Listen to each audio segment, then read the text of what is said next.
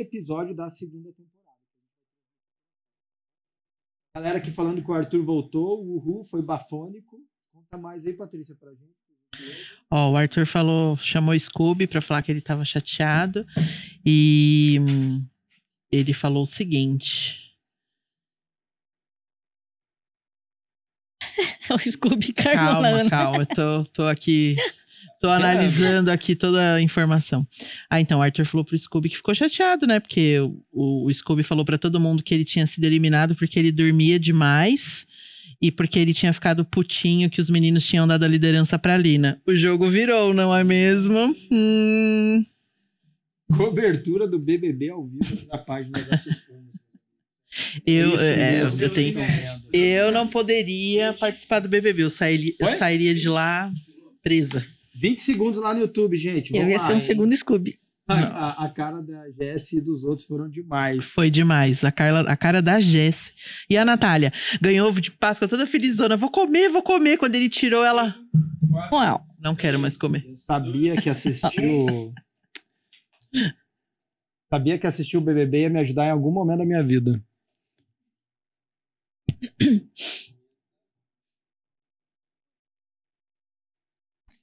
Sejam muito bem-vindos a mais um episódio. Sejam muito bem-vindos a mais um episódio do Sul Formas Cast. Não é qualquer episódio, porque é o primeiro episódio da segunda temporada do Sul Formas Cast. A gente tá muito feliz. Você tá feliz, Shirley? Muito. A gente tá voltando, tá voltando com tudo, hein? Com tudo. Olha, se as pessoas soubessem quem é o convidado hoje.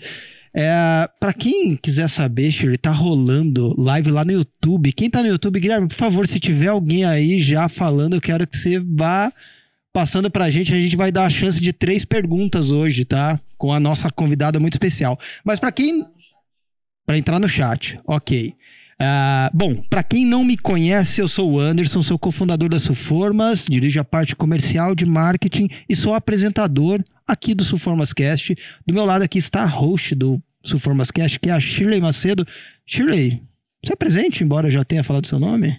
Bom, eu sou Shirley Macedo, sou a gestora dos influencers, né? Eu que dou todo o apoio aí pra toda essa galera que faz acontecer e mostrar as nossas formas pra todo o Brasil. né? Ah, legal, Shirley.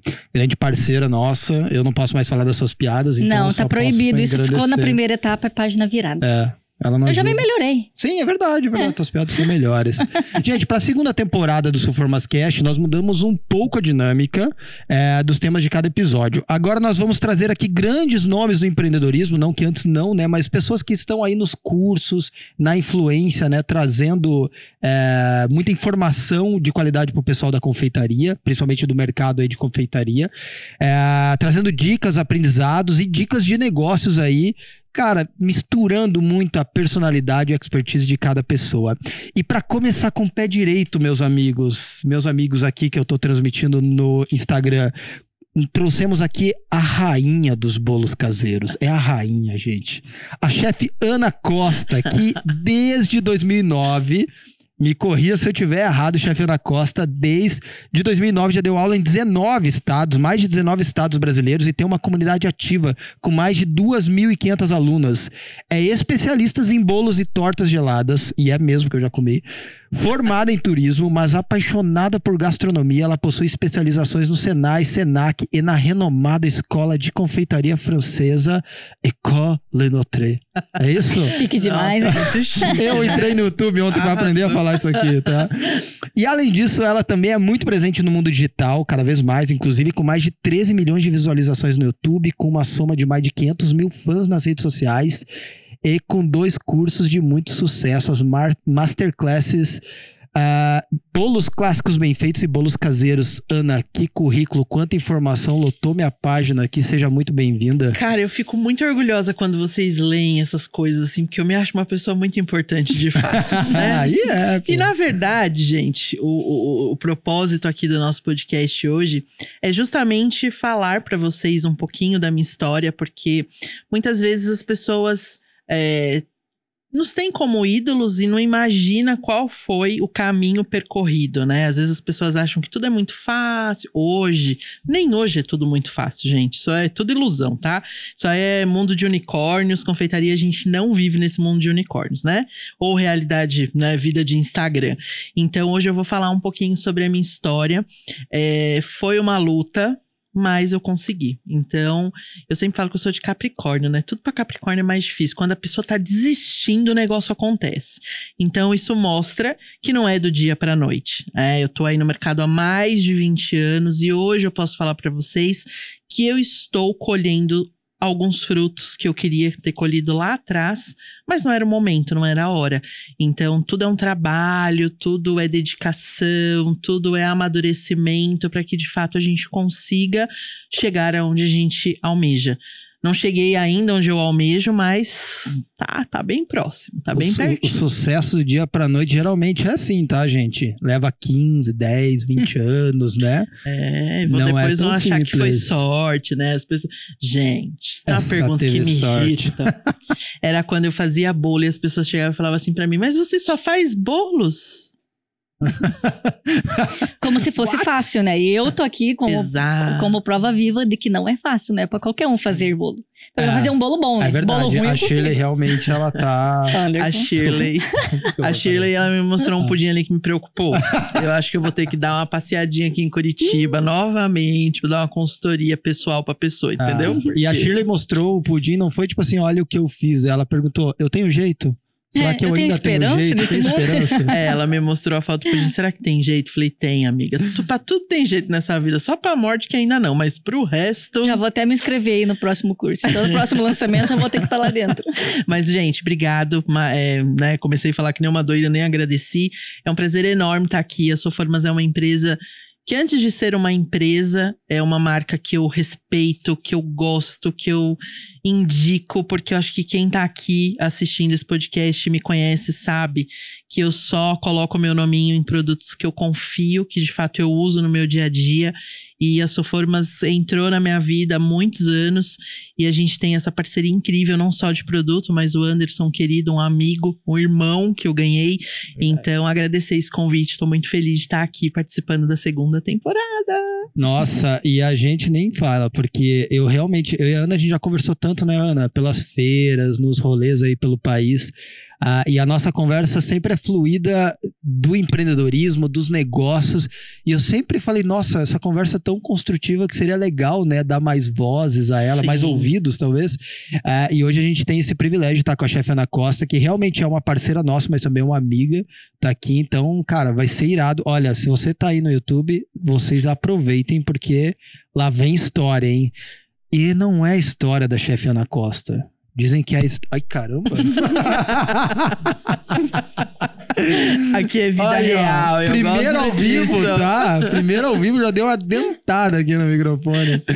É, e dizem que hoje a história é da Ana Paula. É, hoje Não ela é da chefe Ana Costa, é da Ana Paula. É, hoje a gente não vai estar falando de receita, a gente vai estar falando da receita da vida da Ana Paula, né? Como que, É. como que foi essa? Shirley, essa foi profunda. profunda, né? Olha, Eu tô- RH, RH.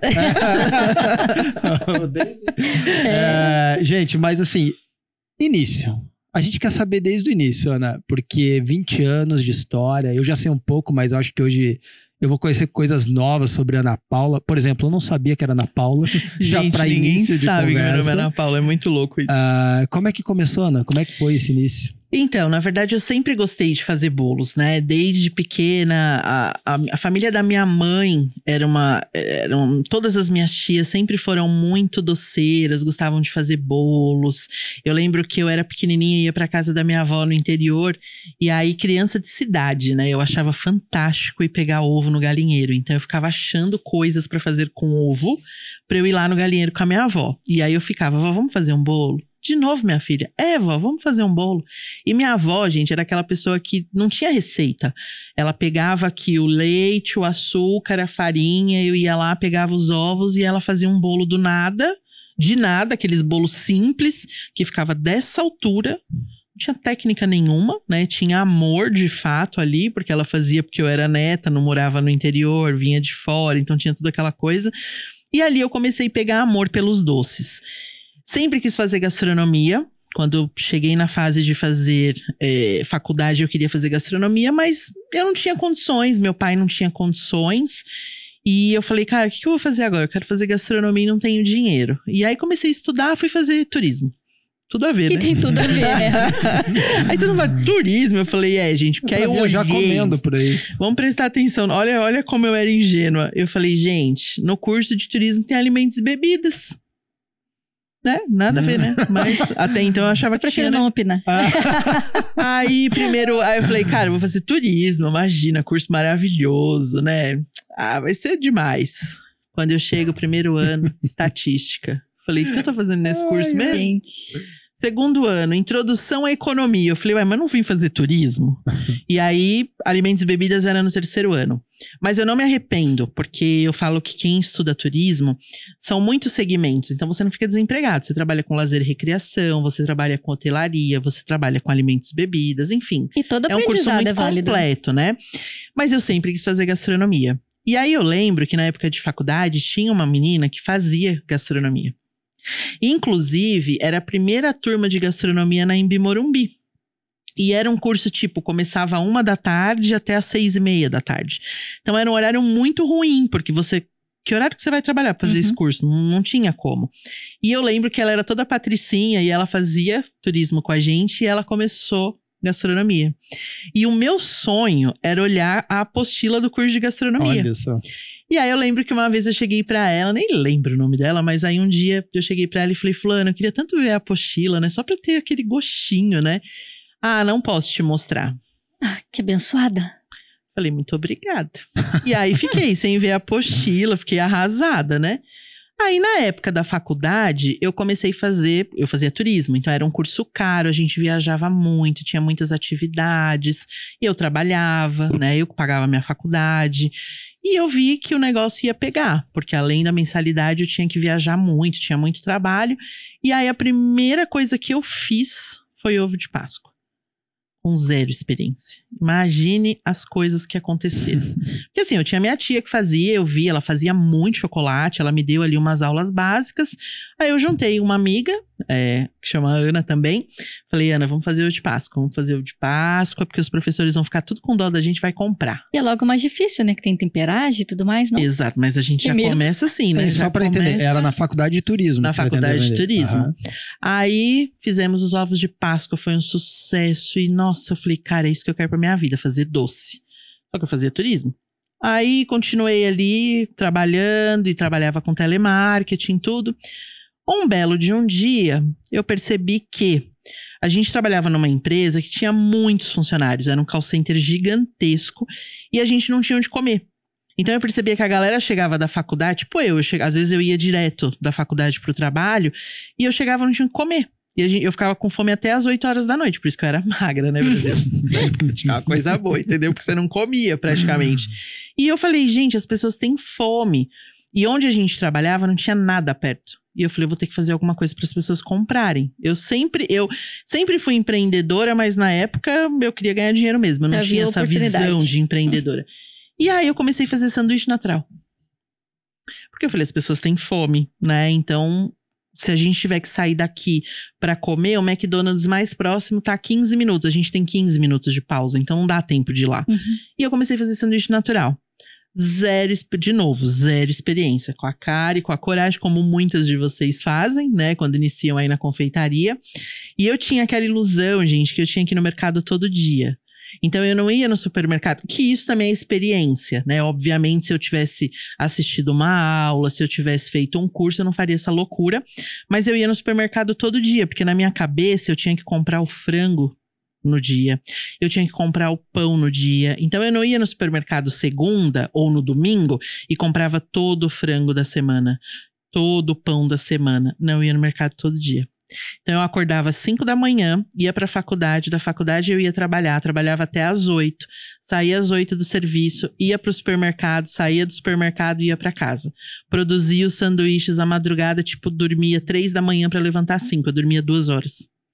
E naquela época tava tudo bem, né? Porque eu tinha meus 18 anos, né, Brasil? Hein, Ana? Tava tudo Deixa, bem. deixa eu fazer uma observação aqui nisso que você tá falando, porque, cara, a Ana acabou de demonstrar na prática uma parada que eu, eu tento falar muito, mas nada como a prática da vida para exemplificar o que a gente fala. A gente fala muito que para você vender é foco em pessoas. Sim. E a Ana fez aqui uma técnica de marketing que eu nem sei o quanto você fez, quanto você sabia na época disso, talvez hoje até você saiba, mas na época não, que é comportamento de consumo. Ela avaliou o intervalo, ela avaliou o comportamento das pessoas no call center para poder elaborar uma solução de produto para eles. Cara, isso basicamente é o que os P&Ds das grandes indústrias fazem. Só que elas olham o comportamento social mais como um todo. Uhum. É, e a Ana viu a oportunidade. Outro ponto que explica muito quem é a chefe Ana Costa. Aliás, por que a Ana Paula é a chefe Ana Costa? O capricho, gente. Cara, a pessoa caprichosa, Shirley, ela não tem preguiça de caminhar a segunda, a terceira, a décima milha para ter um bom produto. Se ela, se ela na cabeça dela tem que ir no mercado todos os dias pro- só pro frango tá fresco, Tá tudo fresquinho. é o que ela vai fazer, cara. Ela vai comprar o frango pão fresco porque ela quer entregar o melhor pro outro. Cara, qual a chance disso dar errado? É muito pequena, porque as pessoas têm fome e todo mundo gosta de comer uma coisa gostosa. Sim. Se tiver conveniência, que era a Ana entregando quase Sem no colo dos caras, sair do trabalho. cara, né? você vai vender, né? Basicamente é isso. Então, cara, só aqui a gente já pega uma lição de empreendedorismo assim. Eu quase Foda. enlouqueci, né? Eu quase é, assim, tem, enlouqueci. tem esse detalhe só. Eu não dormia. faz a Ana Paula ser Ana Costa, né? Eu não dormia, né? Basicamente era isso. Eu não sei como eu aguentava. Hoje, né? Os meus 43 anos, eu falo, gente, como eu aguentava essa, essa parada? Porque hoje eu não aguento, não. E era isso. Eu, eu, eu sempre fui muito preocupada com o produto final que você entrega para o cliente. Eu não queria ser mais uma, porque. Tudo bem, tinha ali outros lugares que vendiam sanduíche natural, mas era ruim e era caro. Então as pessoas não compravam. E aí, quando eu falei que ia fazer sanduíche natural, minha mãe falou: tem certeza? Sanduíche natural? Eu falei, mãe, as pessoas estão com fome. Quem que não vai comer três horas da tarde Sim. um sanduíche com uma pasta de frango muito bem E feita? que sustenta, né? que sustenta. Cara, aí comecei a fazer os sanduíches. Resumindo a história, se eu levasse 100 sanduíches, eu vendia. Se eu levasse 50, o que eu levava, ia. E aí o negócio saiu da minha operação, porque o prédio era gigantesco, tinha o andar que eu trabalhava, que tinha em torno de 2 mil funcionários, e na outra torre tinha mais 2 mil, 2 mil funcionários. Quando eu vi, o meu sanduíche já estava lá na outra torre. Porque aí um vai falando pro outro, é o famoso boca, a boca. É. Ó, tem uma menina lá na telefônica, eu trabalhava na telefônica na época. Tem uma menina lá na telefônica que vende um sanduíche. Gente, aparecia gente do além nos intervalos. Ah, eu sou da operação tal, eu faço produto tal. E aí eu fui conhecendo uma galera. E aí emplacou total, assim, os sanduíches. Aí, como eu não tinha o que fazer sábado e domingo, eu resolvi fazer trufas. Porque aí eu já pensei, as pessoas querem uma sobremesinha, então vamos fazer trufa. Então, todo sábado e domingo eu produzia só as trufas para a semana toda. Então, eu produzia o que eu conseguia, porque, de novo, eu não tinha a prática, né? Eu ia pegando uma dica ali ou outra com a minha tia. E aí, sábado e domingo eu fazia as trufas, elas chegavam, elas duravam até quarta-feira. Então, duravam ali uns quatro dias. E aí, sabe o que foi bacana, Anderson? Que ninguém é o que você falou, ninguém acho que tinha pensado nessa possibilidade. Aí quando eu comecei a fazer trufa, porque sanduíche natural já te dá um pouco mais de trabalho, você tem que né, cozinhar o frango, temperar, e já é uma coisa mais tempero Uhum. também. Mas quando eu comecei a fazer trufa, uma menina que trabalhava na- do meu lado começou a fazer trufa também. E aí sabe o que ela fez? Ela fazia uma trufa que era o dobro do tamanho da minha. Tipo, pra me ferrar É mesmo. tal da concorrência mesmo. É aquela concorrente desleal mesmo. Ela vendia pelo mesmo preço, só que a trufa dela era o Nossa. dobro. Só que aí o que eu falo, gente, a pessoa é tão inocente, né? Que o que acontecia? A pessoa chegava e comprava uma trufa minha, comia e comprava mais uma. Uhum. A dela não, a pessoa comprava e dividia com o amigo, porque era muito grande, a pessoa não dava conta de comer. Ah, é verdade. Então ela vendia muito menos que eu, e na verdade ela vendia quando a minha Além acabava. da margem ser menor, ainda vendia menos. Aí eu falava, É. gente, como que ela consegue vender uma trufa desse tamanho por, tipo, dois reais na época? Era super baratinho. E aí foi, gente. Aí eu fui é, promovida. Aí quando eu fui promovida de, de operadora a supervisora, aí não tinha mais como fazer os sanduíches. A galera sentiu muito. E aí, depois de um tempo, a empresa também começou a fornecer lanche. Aí foi tudo bem. E aí chegou uma hora que eu falei, cara, eu não quero mais trabalhar com telemarketing. Não é isso que eu quero pra minha vida. Eu tô fazendo isso só pelo dinheiro, porque eu tenho que pagar a faculdade, mas não é o que me faz feliz. E, gente, é muito ruim você sair da sua casa com aquela ideia de, puta, tô indo trabalhar. É isso é outra coisa que a gente vende o tempo todo aqui, né? Que você tem que fazer o que você ama, né? É. Se não pesa. É muito ruim, gente. Eu, eu tava nessa pegada, assim, porque trabalhar com atendimento é muito pesado, porque é reclamação o dia inteiro. Você só tem problemas pra resolver. Você só tem problemas pra resolver do seu cliente. Você tem que dar feedback pro seu operador. Você tem que ouvir seu operador xingando o cliente. Aí você falar pro seu operador que ele tá errado, ele falar que não, ele tá certo. Então, assim, era um trabalho muito desgastante. Chegou uma hora que eu cansei disso. E aí teve um corte na empresa, eu falei, cara, tomara que eu esteja nesse corte. E todo mundo Torceu, falava, mano. meu Deus, você tá ficando louca, você é supervisora, você ganha bem. Falei, não, gente, pra mim já deu, só que eu também não vou pedir demissão, não vou perder meu dinheirinho, né? Mas aí eu cheguei um dia lá com os supervisores, a gente tava almoçando, eu falei, só que se eu for mandada embora, eu vou fazer o que eu gosto. Eu não vou mais trabalhar com atendimento ao cliente, vocês podem me esquecer, porque eu vou vazar dessa área. Isso, Gente, uma semana depois eu fui demitida. Olha só. A energia conspirou a favor. Não é todo mundo que gostaria isso. Todo RH. mundo, ninguém queria, né? Todo mundo ficou com medo. Quando te- começou o corte, a galera, porque tinha um outro prédio, eu trabalhava na, na Conceição, eu sou de São Paulo, e tinha outro prédio na Vergueiro. Aí o facão começou na Vergueiro. Cara, eles demitiram muita gente. Aí quando chegou no meu, no meu prédio, todo mundo desesperado, porque todo mundo era casado, a maioria dos supervisores tinham filho, é uma Os benefícios de lá são bons também, né? né? Já... E as pessoas tinham medo. E eu falava, gente, tudo acontece na hora certa. E aí foi tão legal que eu trabalhava na época, eu era supervisora do Terra. Lembra do Terra? Do É, site? do site. Ah, tem ainda, né? Tem ainda, eu trabalhava pro Terra. E aí eu lembro que o dia que eu fui demitida, a minha operação parou. Parou, chamaram o gerente lá, geral, e falaram: Ah, se vocês mandaram a Ana embora, a gente também tá se demitindo. Meu Deus. Cara, eu entrei no corredor e falei: vocês estão ficando loucos, vocês precisam trabalhar. E era receptivo, a fila aumentando absurdamente, aquela confusão. Ana é influenciadora desde sempre.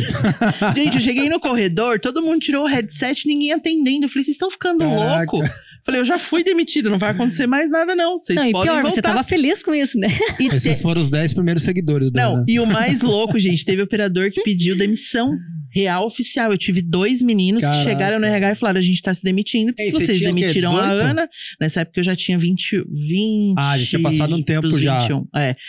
Cara, aí foi isso. Aí eu falei, agora eu vou fazer o que eu gosto. Aí E, fui Ana, fazer um curso no Senai. É, e até, se- antes de você falar do teu curso Senai, uma coisa que é interessante, é você acordou cedo pro, pro teu, pra tua vocação. Sim. As pessoas, eu, eu considero que eu acordei real pra minha vocação aos 28, por exemplo, né? Então, tenho 34 hoje, faz pouco tempo, inclusive, assim, mas você com 21, com 18 já teve um, né, um insight, com 21, pô, teve a benção de ser demitida, né? Eu E- nunca gostei de pedir dinheiro pro meu pai.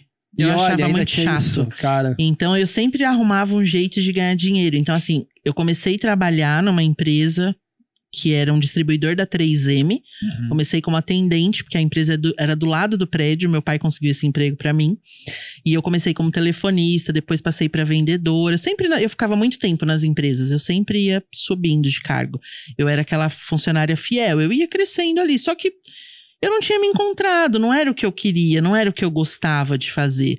E as pessoas E- subestimam o quanto isso é importante, né, Ana? Porque é, às vezes a pessoa olha, por exemplo, alguém bem sucedido numa empresa. O cara tá lá ganhando lá 8, 10 conto, por exemplo, por mês. Fala, nossa, cara, se eu tivesse nesse cargo, eu aguentaria qualquer coisa pra estar Sim, nesse cargo. Cara, sim. acredite em mim, Não você não é assim. aguentaria qualquer coisa. Entendeu? Porque mais vale uma vida bem vivida. Pensa que você, se você escolher uma carreira que você curta, você vai trabalhar 30, 40 anos nisso. Sim. Cara, você vai, você vai sacrificar 30, 40 anos da tua vida numa coisa que você gosta mais ou menos pra fazer, não vale a pena, cara, seja pelo, pelo salário que for.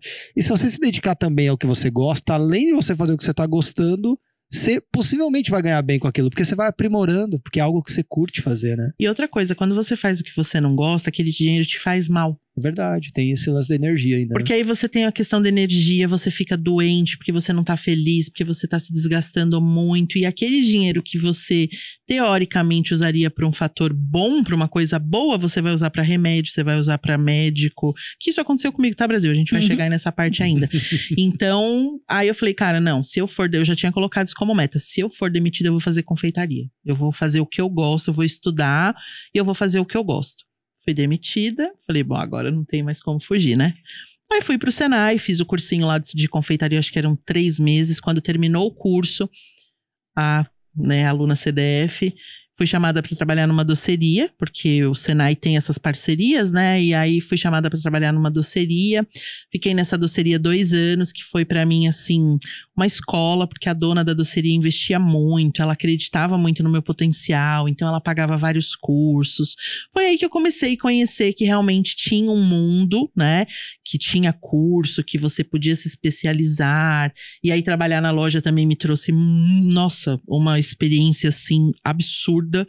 E, Pagável isso, né? cara, era absurdo, assim, porque as duas eram duas donas. Uma era louca, desequilibrada, não entendia de nada.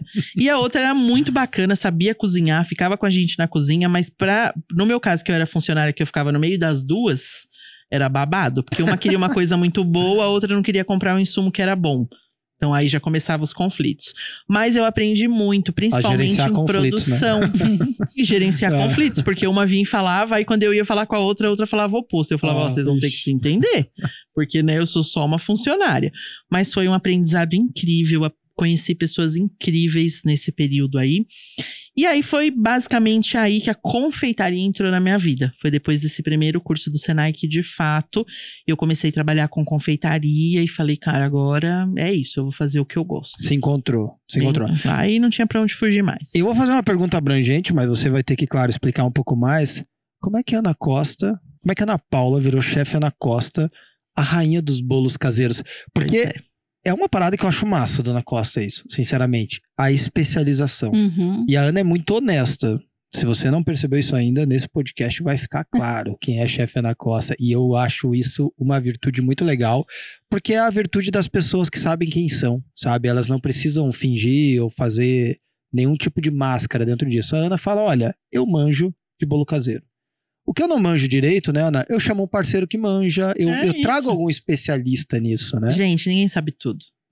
Eu fico assim, bestificada com alguns cursos que a gente tem hoje no mercado, que a pessoa fala: não, eu vou te ensinar tudo. Você vai ganhar 20 mil reais por mês. Desconfia. Porque eu não sei falar de precificação. Eu não sou especialista em precificação, então eu vou falar abobrinha pra vocês? Não, eu prefiro chamar uma pessoa que entenda de precificação e ela entra no meu curso e ela vai te ensinar precificação. Eu não sei fazer marketing, por isso que eu tenho uma agência que trabalha comigo. Então, o marketing fica para Vico. Eu sei fazer bolo gostoso. Se você me pedir um bolo gostoso, a gente está conversando a nossa língua. Agora, as pessoas querem dominar tudo. Isso é muito complicado, gente. É muito É, difícil. e, e numa era, né, Ana, de, de conteúdos muito rasos. E, Sim. infelizmente, né, a área digital de conteúdos hoje, você tem curso o tempo todo, de um Sim. monte de coisa. Mas tem coisa que é, é muito raso. E uma coisa que é interessante é, uma vez que, seja o assunto que for, tá, gente? Porque o, o mundo, ele é infinito de, de informação. Não tem como você ter, deter toda a informação, dominar tudo. É, só que uma vez que você se especializa pelo menos em um assunto e você entende a profundidade, veja só a chefe Ana Costa em bolo caseiro. Ela sabe todas, muitas variáveis, talvez não todas, porque sempre é infinito tudo, mas é, de, de, de bolos caseiros. E ela falou assim, cara, se eu sei isso aqui de, de, de precificação, com certeza tem muita coisa que eu não sei. Porque Sim. nenhum assunto é raso, né? Todos os Não. assuntos que você cavar tem mais informação. Não adianta. Eu, sempre, eu falo para as pessoas que é assim, ó, entra no perfil de um determinado profissional, você vai devorar o conteúdo que ele tem ali. Aquele conteúdo, ele vai servir para você entender quem é aquele profissional. Então, tudo que ele pode te, te trazer de benefício, tudo que ele vai te ensinar, se é realmente o que você quer aprender, se aquele profissional fala a sua língua, porque tem muito essa coisa da empatia. Tem que conectar, né? Às vezes o cara é sensacional, mas você não suporta ouvir a voz dele. Como é que Sim. você vai comprar um curso dele? Você não vai ouvir, né? Você Não, vai e- comprar o curso e não vai aproveitar. e às vezes né? ele Olha, faz essa tem um- propaganda e não traz o, o, o todo, né? Que é o que a gente fala aqui. Se quer fazer bonito lá na tua rede social, tem que ter uma boa foto, tem que ter né, a boa apresentação, É uma tem que saber sobre a precificação. E se não tem, você traz alguém que fale aquilo, porque às vezes aquela pessoa que está te seguindo, ela bota muita fé, que é o que a gente fala, né? Que elas são influenciadas por outras pessoas. Então, Sim. ela, ela acredita no que a Ana Costa está falando. Mas se a Ana não fala sobre precificação, mas ao- traz alguém que vai falar sobre precificação, para ela vai ser útil, porque daí ela está unindo as duas coisas. Ela está absorvendo o que ela acredita que vem de você, mas se você trouxe também é alguém que você confia, tá ali vai dar É essa- verdade. esse embasamento que ela está precisando também, né? Eu tive vim dar uma espiada aqui na live do Instagram e teve a a Ana Bolos personalizados aqui. Ela falou o seguinte: E quando a gente não pode pagar essas áreas que a gente não domina, né? Quando a gente não consegue pagar essas áreas que não domina. Uh, eu vou fazer um comentário, a Ana pode fazer também, claro, Shir.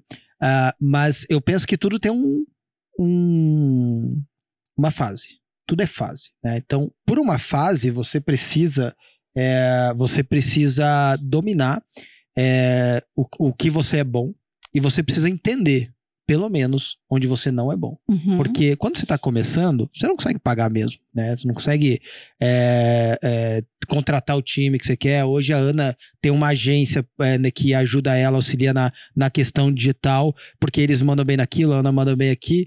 É, você não consegue pagar no início. E daí você tem que entender um pouco de tudo.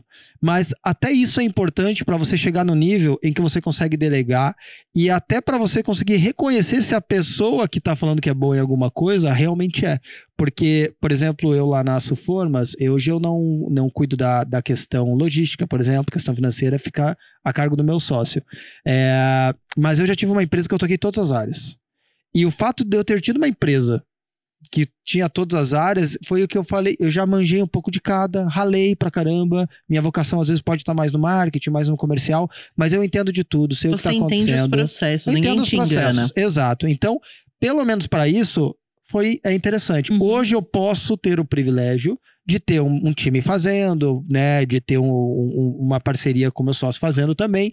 Só que para chegar até aqui, eu tive que passar por todas as áreas. Então a Ana Costa hoje não precifica, mas já precificou, né, Ana? Sim, sim. Lá atrás eu tinha que vender É, meu produto. Teve que vender. E hoje, gente, tá muito mais fácil. Na minha época, que eu tô falando pra vocês, não tinha nem curso presencial. Eu queria pagar curso e não tinha. Quando eu comecei a me interessar lá atrás, lá nos ovos de Páscoa, não tinha. Eu comecei, eu assisti o quê? O que, que era a minha referência? Ofélia. Aí depois a Ana Maria Braga começou a trazer os culinaristas pra TV, que isso ajudou muito. Uhum. Então ali a gente foi aprendendo um pouquinho mais. E aí depois de um tempo os cursos começaram a acontecer. Eu venho de uma família onde meu pai e minha mãe sempre ensinou pra mim o seguinte: tudo tem a sua hora. O seu momento vai chegar. Não pise em ninguém. Porque hoje eu vejo que no nosso mercado, o que, que acontece? As pessoas elas trapaceiam. E aí eu vou só falar uma coisinha pra você: isso não dá certo. Pode ser que no primeiro momento você tá se achando a pessoa mais esperta do mundo, você tá achando que você tá abafando e no fim não está. O que, eu quero dizer com isso? Voltado pro meu mundo que hoje é o digital. Muitas vezes as pessoas falam: "Ah, mas esse curso é caro, eu não tenho como comprar". E aí a gente sabe, né, gente? Eu sei, eu recebo isso diariamente, isso é é do digital. A gente sabe que as pessoas compartilham a apostila dos nossos cursos, a gente sabe que as pessoas vendem os nossos cursos, a gente sabe que as pessoas compram o nosso curso e rateia para um outro grupo de pessoas e tudo isso é crime, né? Eu vou me desgastar em alguns momentos, sim, porque eu acho sacanagem com o meu aluno que guardou dinheiro, que trabalhou, que se esforçou.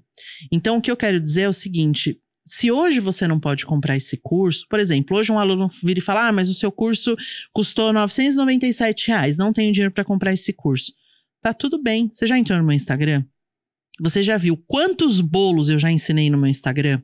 Eu já ensinei pão de mel, eu já ensinei brownie, eu já ensinei uma infinidade de bolos, eu já ensinei cheesecake, eu já ensinei pudim. Cara, não dá pra eu falar tudo que eu já ensinei. Então isso pra mim hoje não é desculpa, porque hoje as pessoas têm muito acesso à informação. Hoje você tem um milhão de profissionais no mercado que te fala conteúdos riquíssimos. Só que você tem que sentar a bundinha na cadeira e estudar, né, meu amor? Com certeza. É. né? Então, assim, o conteúdo tá aí, você pode aproveitar sim. O que a gente não pode é ficar sentado no sofá se lamentando, esperando o cliente bater na nossa porta para comprar 50 bolos. Esse cara não vai chegar. Ah, e- e É também, muito difícil. Eu acho que, que tem que haver uma mudança de mentalidade, porque assim, ó, na hora de fazer um ingrediente, fazer uma massa, uma receita, as pessoas teoricamente deveriam cuidar, né, do- dos ingredientes que vão ali é, e precisam comprar. Ou seja, você vai vender por cinco reais uma massa, você tem o custo disso. Meus queridos, para empreender, você tem o custo da informação. É, 997 reais num curso que vai fazer você ter produtos melhores para você vender, cara, faz o cálculo em quanto tempo você tira esse custo. Por exemplo. Então, é, considera isso não como uma grana desperdiçada, um gasto. Um, gasto. É um investimento. Isso é um investimento. Então, se com um curso de 997 reais você conseguir vender 10 mil reais em bolo, meus queridos, custou 10% da tua venda isso. Então, vale muito a pena. É gostoso? É, eu tive uma experiência, quando a primeira vez que eu conheci a chefe Ana Costa, uh, foi em Goiânia, na sala de curso. A gente estava falando isso agora há pouco com um, um amigo nosso que era o Robson, lá em Goiânia. É, e ele me levou lá e eu todo despreparado, não comia muito doce. E ela trouxe, e a Ana bem assim, né, vamos conversar, vamos. Ela tinha acabado um curso, né, de, de é, presencial. E ela pegou, vou te dar um pedacinho de bolo, e tava lá os bolos e tal. E eu comia assim, né, vamos, vamos comer aqui. Meus amigos, quando eu dei uma garfada uhum. nesse bolo, meu mundo parou. não conseguia nem falar de negócios. Negócio, Arrependeu assim, de não ter assim, aceitado antes. Isso, não, muito, muito gostoso. É, quanto eu pagaria por um bolo daquele de novo se chegasse me oferecendo com a assinatura da chefe Ana Costa? Cara, eu já sei que é bom. Eu já sei que aquilo é Sim. gostoso. É, a pessoa que comprou o curso tem que ir atrás de conseguir uma assinatura dessa. De conseguir. Não é nem a da chefe Ana Costa, né? É a, a da própria mesmo. pessoa. É, e isso tem que ser um selo de autoridade. E para conseguir esse nível de qualidade, gente, não dá para você ir tentando. Ah, deixa eu tentar. Claro, se não der a informação, gente, tenta do jeito que, que você puder. Sim. Mas se você tiver o, a oportunidade de poder se informar, abrevia esse custo na sua vida, porque mil reais vai custar menos do que a tentativa, no final das contas, né? 997 é você perde reais. muito ingrediente, você perde muito tempo, você não entende o porquê das coisas, você sofre muito. Você perde clientela, né? Você porque se você cliente. acertar na receita já de primeira, assim Sim. como foi o bolo que, que eu comi a primeira vez lá que você me apresentou. Uh, se, eu, se a gente morasse na mesma cidade, eu viraria cliente. Se eu quisesse, tivesse um, um, uma, um uma festa em família, eu ia ligar para você com certeza, porque eu sei que aquele bolo ali é bom. Agora, se o teu bolo não fosse. Imagine, olha quão marcante foi, quantos anos fazem, né, Ana? Nossa. E eu lembro até hoje dessa experiência. Outra coisa sempre que eu lembro. Comento, eu sempre muito comento. legal isso. E do brigadeiro da Ana também, que é outra Ai, coisa. Ai, brigadeiro absurda. eu já recebi também. É, muito bom. É, mas olha quão marcante, quão, é, o quanta conexão aconteceu Sim. só por uma receita bem feita. É, que você, com certeza, teve tua formação, foi buscar isso, inspirações em outros profissionais, para poder apresentar esse nível de produto. Não sou autodidata, não sou essas pessoas que aparecem do nada dando curso, que você não sabe de onde saiu, de onde. Sou autodidata. Meu amor, deixa eu te explicar uma coisa. Para você ser autodidata, você vai ter que buscar uma fonte em algum lugar. Ou você vai ler um livro, ou você lê uma receita, ou você viu um vídeo, alguém te inspira. Eu não entendo porque hoje no mercado da confeitaria as pessoas têm tanto medo de falar que elas se inspiram em outras pessoas. Eu acho que a gente pode estar o tempo todo aprendendo, né, com outras pessoas, né? Cara, eu, eu, recebo mensagem de aluna: Nossa, mas você vai trazer para fazer live com você uma outra pessoa que faz bolo? Sim. Porque o mercado ele é gigantesco, gente, tem mercado para todo mundo. É o que eu falei para vocês, tem gente que se identifica com o perfil de outros profissionais. O que eu quero mostrar na minha página é que o mercado, ele é possível para qualquer pessoa, só que você tem que se dedicar. Não é uma coisa que vai acontecer do dia para noite. Então, muitas vezes as pessoas desistem porque ela faz o primeiro bolo, puxa, o bolo murchou. Ai, não tenho mão para bolo. Não, não, você vai entender por que o seu bolo uhum. murchou. Ali tem uma técnica. Ele murchou porque você errou em algum processo. Tem um porquê daquele bolo ter ficado daquele jeito. E aí você vai desistir? Desistir não é, nunca foi a minha opção. Tanto que a minha mãe sempre fala para mim que, de fato, eu sou muito apaixonada pelo que eu faço. Porque quando eu comecei com os cursos, eu já cheguei a sair da minha casa, gente, sozinha, com quatro malas pesadérrimas. E minha mãe falava: Minha filha, como é que você aguenta essa vida? Uhum. Eu falava: Mãe, eu tenho conta para pagar, né? Eu tenho uma sala de aula me esperando lotada de pessoas que estão com expectativa altíssima, querendo mudar de vida, querendo aprender o que eu ensino. É isso que eu, eu, eu nasci para isso. Nesse momento é isso. E foram muitos anos, porque o curso presencial, gente, ele é sensacional, porque a gente cada dia tá numa cidade, cada dia eu tava com pessoas diferentes. Por mais que você esteja no mesmo país, a cultura é muito diferente. Então você chega no Nordeste, as pessoas já têm uma outra cultura para bolo. Você chega no Sul, as pessoas têm outra cultura. Você tá no Centro-Oeste é outra, você tá no Sudeste. Então isso é muito bom pro profissional, porque você vai se moldando e é, obrigatoriamente você tem que estudar. Você tem que entender muito do que você fala. Então eu falo que a minha geração eu não reclamo, não, porque como a gente tinha pouca informação, a gente tinha que ir para a cozinha fazer a coisa acontecer. A gente tinha que ir para a cozinha tem, testar receita, desenvolver receita, porque a gente não tinha acesso ao tanto de informação que essa nova geração tem. Hoje está tudo muito mais fácil. Você compra um curso bom, cara, o professor vai te ensinar uma excelente massa, ele vai te ensinar o porquê de tudo e acabou. Você vai virar uma profissional. Na minha época não tinha isso. Eu fui batendo a cabeça e fui descobrindo na prática por que, que a coisa dava errado, por que, que o negócio ficava bom. A, a, prática me ensinou. E eu não reclamo, não. Eu acho que foi excelente. Ah, excelente. Hoje a informação ela tá com essa facilidade maior. Daí tem também a vantagem de, da quantidade de, de conteúdo bom, né? Lógico que tem, você tem que entender do conteúdo e ver o que, que é bom para você ou não e o que, que realmente faz sentido ou não. Mas tem muito conteúdo gratuito bom. Muito. Mas a, a partir do momento que você também tem bastante acesso a pessoas boas que estão dando cursos bons, Daí vem, volta na, na pergunta, né? Daí é um investimento que está te dando um retorno, então ele não é caro. É, né? respondendo a pergunta da, da seguidora, quando você não tem dinheiro no começo, cara, vai lá, pega os profissionais que falam do, do, do, nicho que você precisa entender, cola nele e absorve o que ele está te dando gratuitamente. Porque só o que ele está te dando gratuitamente vai te ajudar. E aí, esse te ajudar vai fazer com que você tenha uma maior rentabilidade. E aí, quando você tiver no seu momento, você vai comprar o curso. É, é, é, isso é bom hoje, porque você vai entendendo o que aquele profissional fala e você vai criando uma afinidade. Eu tenho várias alunas que mandam mensagem, professora, fazem 10 anos que eu te sigo agora eu consegui comprar seu curso. E tá tudo bem, gente. É o momento Uhum. dela. Eu falo que tudo tem o seu E momento. você dá muita informação, né? Porque tem um legado interno na minha família já, que é o bolo de cenoura da chefe Ana Costa. Ah, cara, que é um bolo que você ensinou em várias lives, né, Ana? Ah, lives gratuitas, esse, né? Esse bolo tem Gratuitas. história, Anderson. Ele veio. Aí eu quero saber, hein? ele veio, Ah, gente. Ele tá aqui. E é Obviamente, bom. eu não podia chegar aqui sem esse bolo, né? Não teria o menor Nossa. sentido. Não, e é gostoso, gente. Já era meu preferido. Agora, o Dana Costa fica melhor. Tem vários detalhes e eu me surpreendi de verdade, porque eu não sou do tipo que faz bolo. Aliás, eu posso ser do tipo que faz bolo, mas eu nunca dediquei energia pra isso.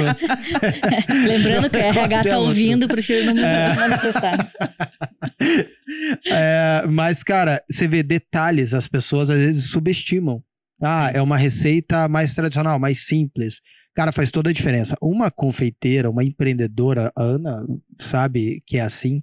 Ela, ela vende bolo, ela mata a fome, sim, mas é o que ela menos faz. O que ela mais vende é a experiência. Experiência, E se, exatamente. cara, se a experiência for boa, a pessoa vai querer repetir a experiência. Eu falo para minhas alunas que bolo não mata a fome.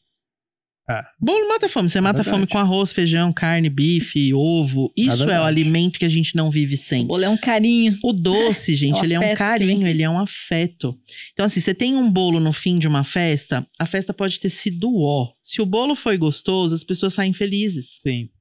Se ela comeu tudo maravilhosamente lá atrás e o bolo era ruim, ela É vai sair verdade. falando da tua festa. Nossa, o Uhum. bolo da fulana. Por quê? Pode prestar atenção, gente. Casamento, as pessoas não esperam a noiva, elas esperam o bolo e o bem casado. Eu tô mentindo? Não tô. Todo mundo É verdade. espera o corte do bolo. Então eu falo, o bolo, ele fecha todos os eventos. Toda comemoração tem É o bom, quê? é um verdade. bolo. Então é Doce. um momento de prazer. Então, se você tem um bolo, ou você vai, sai da tua casa, vai numa doceria, pede aquele bolo que você olha, que você tá imaginando aquele sabor.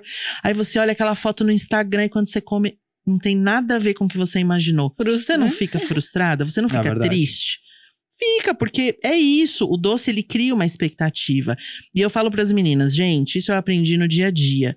O mesmo trabalho que dá fazer um bolo ruim é o mesmo trabalho que você vai ter pra fazer um bolo bom. É verdade. Então você não pode ser só mais uma confeiteira, você tem que ser a É, confeiteira. e uma coisa, né, que eu até tava conversando com o Gui no carro sobre isso, sobre a energia que você coloca em qualquer coisa que você faz. A gente tava falando sobre colocar tesão mesmo no que se faz, sabe? Tipo, seja a função que você for fazer, essa questão de, de ter prazer, de ter energia, de ter tesão mesmo de fazer, é algo que faz os obstáculos parecerem pequenos. Então, cara, se você se propôs a empreender, seja a área que for, mas no nosso caso aqui, que são as confeiteiras, cara, coloca energia nisso. Mas coloca energia, porque se você começar a focar, ou se você tiver mais ou menos, você vai ver um problema, você fala, "Ai, nossa, não, vamos assim mesmo. Aí você vai entregar um produto, vamos assim mesmo, pro teu cliente, o cliente, na hora de consumir, só vai consumir uma vez, porque se alguém surpreender ele, é de quem ele vai atrás. É, então, É eu penso que colocar energia, cara, de- dentro de qualquer projeto que for, é muito importante. E colocar energia é pensar nos detalhes, gente. É não ter preguiça de estudar, de prestar atenção. Vai para uma live, não assista despretensiosamente. Se você está indo para aprender, pega um caderninho e anota. Anotar é bom, gente, porque a gente memoriza mais Fixa. quando a gente anota, fixa na mente. Então, Exatamente. mesmo que seja uma informação que pareça óbvia para você, vai ali, escreva, vai anotando, que isso ajuda. Se esforce. É, se é um detalhe em qualquer receita, o chefe deu a receita, né, Ana? Você sempre fala que as pessoas vão lá, daí usam o, ingrediente que tem em casa, que é que tem o mesmo resultado. Não vai ter. Não vai ter, gente. É, não Na verdade, assim, as pessoas às vezes falam, ai, você é brava. Eu não sou brava, gente. Eu só não falo amém para as loucuras de vocês. Eu só não quero que vocês percam o tempo de vocês e os ingredientes que estão caríssimos. Até porque a tua responsabilidade é a performance do aluno, Com né? Então, É não errado, é foi a passar a mão Se na der cabeça. errado, ah, tá? que comprei o curso tal, fiz a receita, não deu certo. Tá. Eu sou igual médico. Quando o aluno vai lá na plataforma e fala assim, professora, eu fiz o bolo exatamente como está no curso. Aí eu já respondo, ó, vamos lá. Se você tivesse feito exatamente como está no curso, ele teria ficado exatamente como o não meu. tem erro, né? Então vamos descobrir. Porque, gente, eu não pego receita do YouTube pra pôr nos meus cursos, não, tá? Eu testo todas, eu perco muito tempo, eu perco muito ingrediente. Quando eu lancei meu primeiro curso de bolos caseiros, eu já tinha ensinado um milhão de bolos de chocolate gratuitamente. E eu tinha que ter um bolo de chocolate no meu curso. Como é que você vai ter um curso de bolo caseiro sem bolo de chocolate, que é o bolo Que é o que, mais vende? Uhum. Eu fiquei três meses pra desenvolver a receita que tá no meu curso. Por quê? Porque eu não Caraca. podia repetir, eu não podia fazer uma receita que eu já tinha feito na TV, eu não podia fazer uma receita que estava no Instagram, eu não podia ter uma receita que estava nos cursos. Ferrou pra mim, né? Uhum. Porque olha Ele quantas tinha- possibilidades. Ele tinha que ser atra Aí eu atrativo peguei uma gostoso. receita aqui, peguei uma técnica ali, outra técnica ali, e nasceu o chocola- chocolate tudo, que é um dos bolos que elas mais vendem. E é uma mistura de chocolate com água. Que é uma Olha coisa que todo mundo velho. fala, ela é louca. Acho que quando as pessoas começam a assistir esse vídeo, as pessoas falam, louca, né? Hum. A vida inteira ela fala que não pode misturar chocolate com água, como é que ela vem com uma dessa agora? É mais famoso. Gente, o bolo fica cinco dias fofo, assim, ó, que você aperta, você não acredita. Então, o que, que é isso? É a experiência. Você vai entendendo o que cada ingrediente faz no bolo, como ele se comporta. Três meses para desenvolver uma receita. O curso tem 26 bolos. Olha só. Então é muito trabalho. As pessoas acham que é fácil, que é simples. Tem todo um estudo. É fácil para quem compra o curso. O teu já tá curso pronto, tem, né? Tem 26 bolos? 26 bolos. Quanto que a pessoa vende mais ou menos? Você sabe? Olha, Uma hoje a média? gente tem uma média de alunas eh, que vendem aí mensalmente uma média de 120 a 140 bolos por mês, tá? Mais ou menos. E a média de preço, elas sempre começam com os menores. Eu sempre influencio muito quem tá iniciando começar com as formas Uhum. individuais, porque é muito mais fácil você vender um bolo como esse. Inclusive, amor, pega pra mim, eu trouxe todos os tamanhos, porque eu sou, sou formas, né, Brasil? Eu trouxe todos os tamanhos de formas. Eu falo que cada tamanho é uma Essa, necessidade. chefe, eu vou falar. Então você tá começando, cara, divulga esse aqui, ó, o menorzinho, porque de repente a mãe vai levar pra escola, pro filho. E a experimentação lanche. também, né, Ana?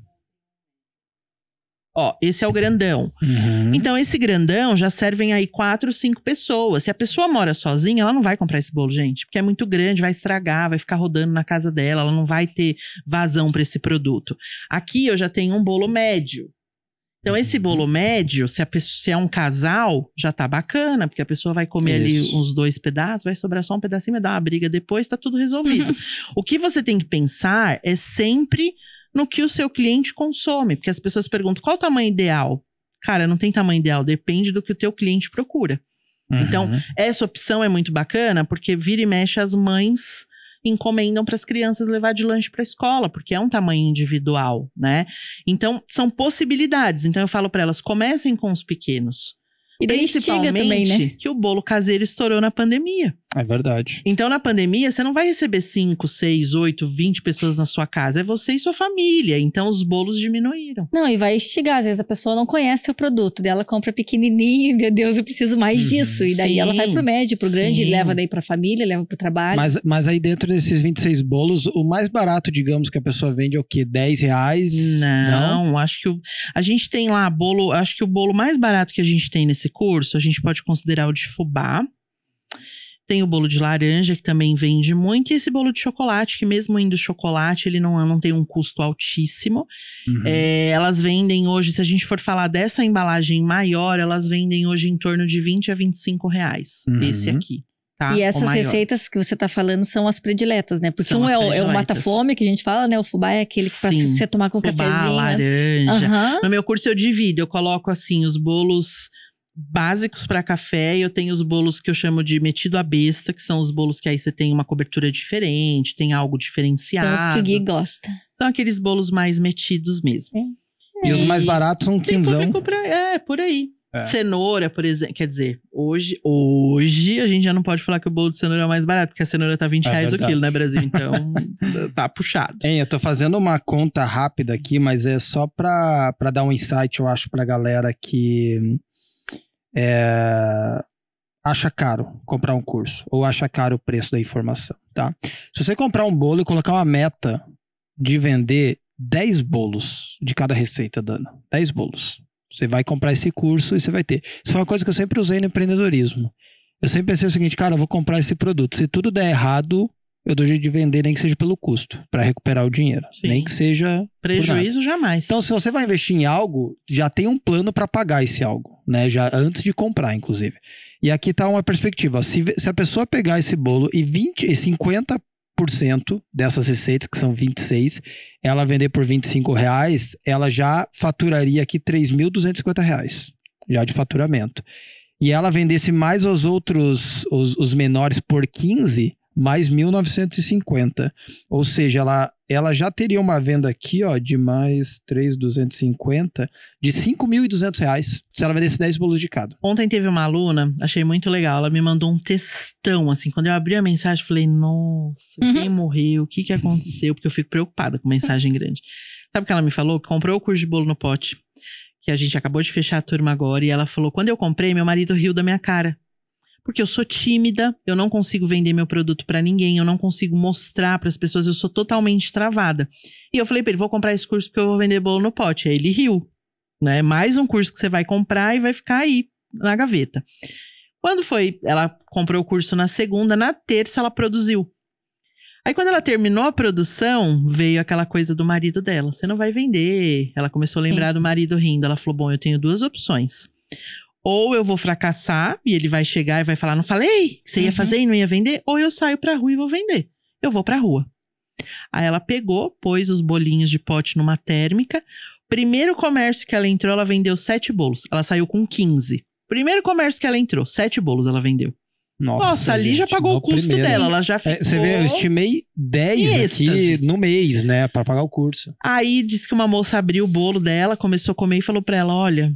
Não desista. Porque eles perceberam que ela tava nervosa, que era a primeira vez que ela tava lá. E a menina falou pra ela: não desista.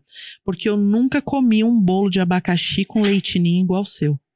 Esse bolo é maravilhoso. Ela falou: você tem que voltar aqui pelo menos uma vez toda semana pra gente comprar. Eu já vou falar pra todos os Pronto. departamentos. Já fidelizou o cliente. Aí ela entrou em outra loja, entrou no vendeu os 15 bolos. Voltou pra casa, gente, dando pulo dessa altura. Então, assim, ela tinha duas possibilidades. Ou ela ficava sentada, esperando, ou ela vai E lerê. aceitando a crítica. Gente, no né? primeiro momento, a gente. Eu sei que um dos maiores bloqueios das pessoas é o medo.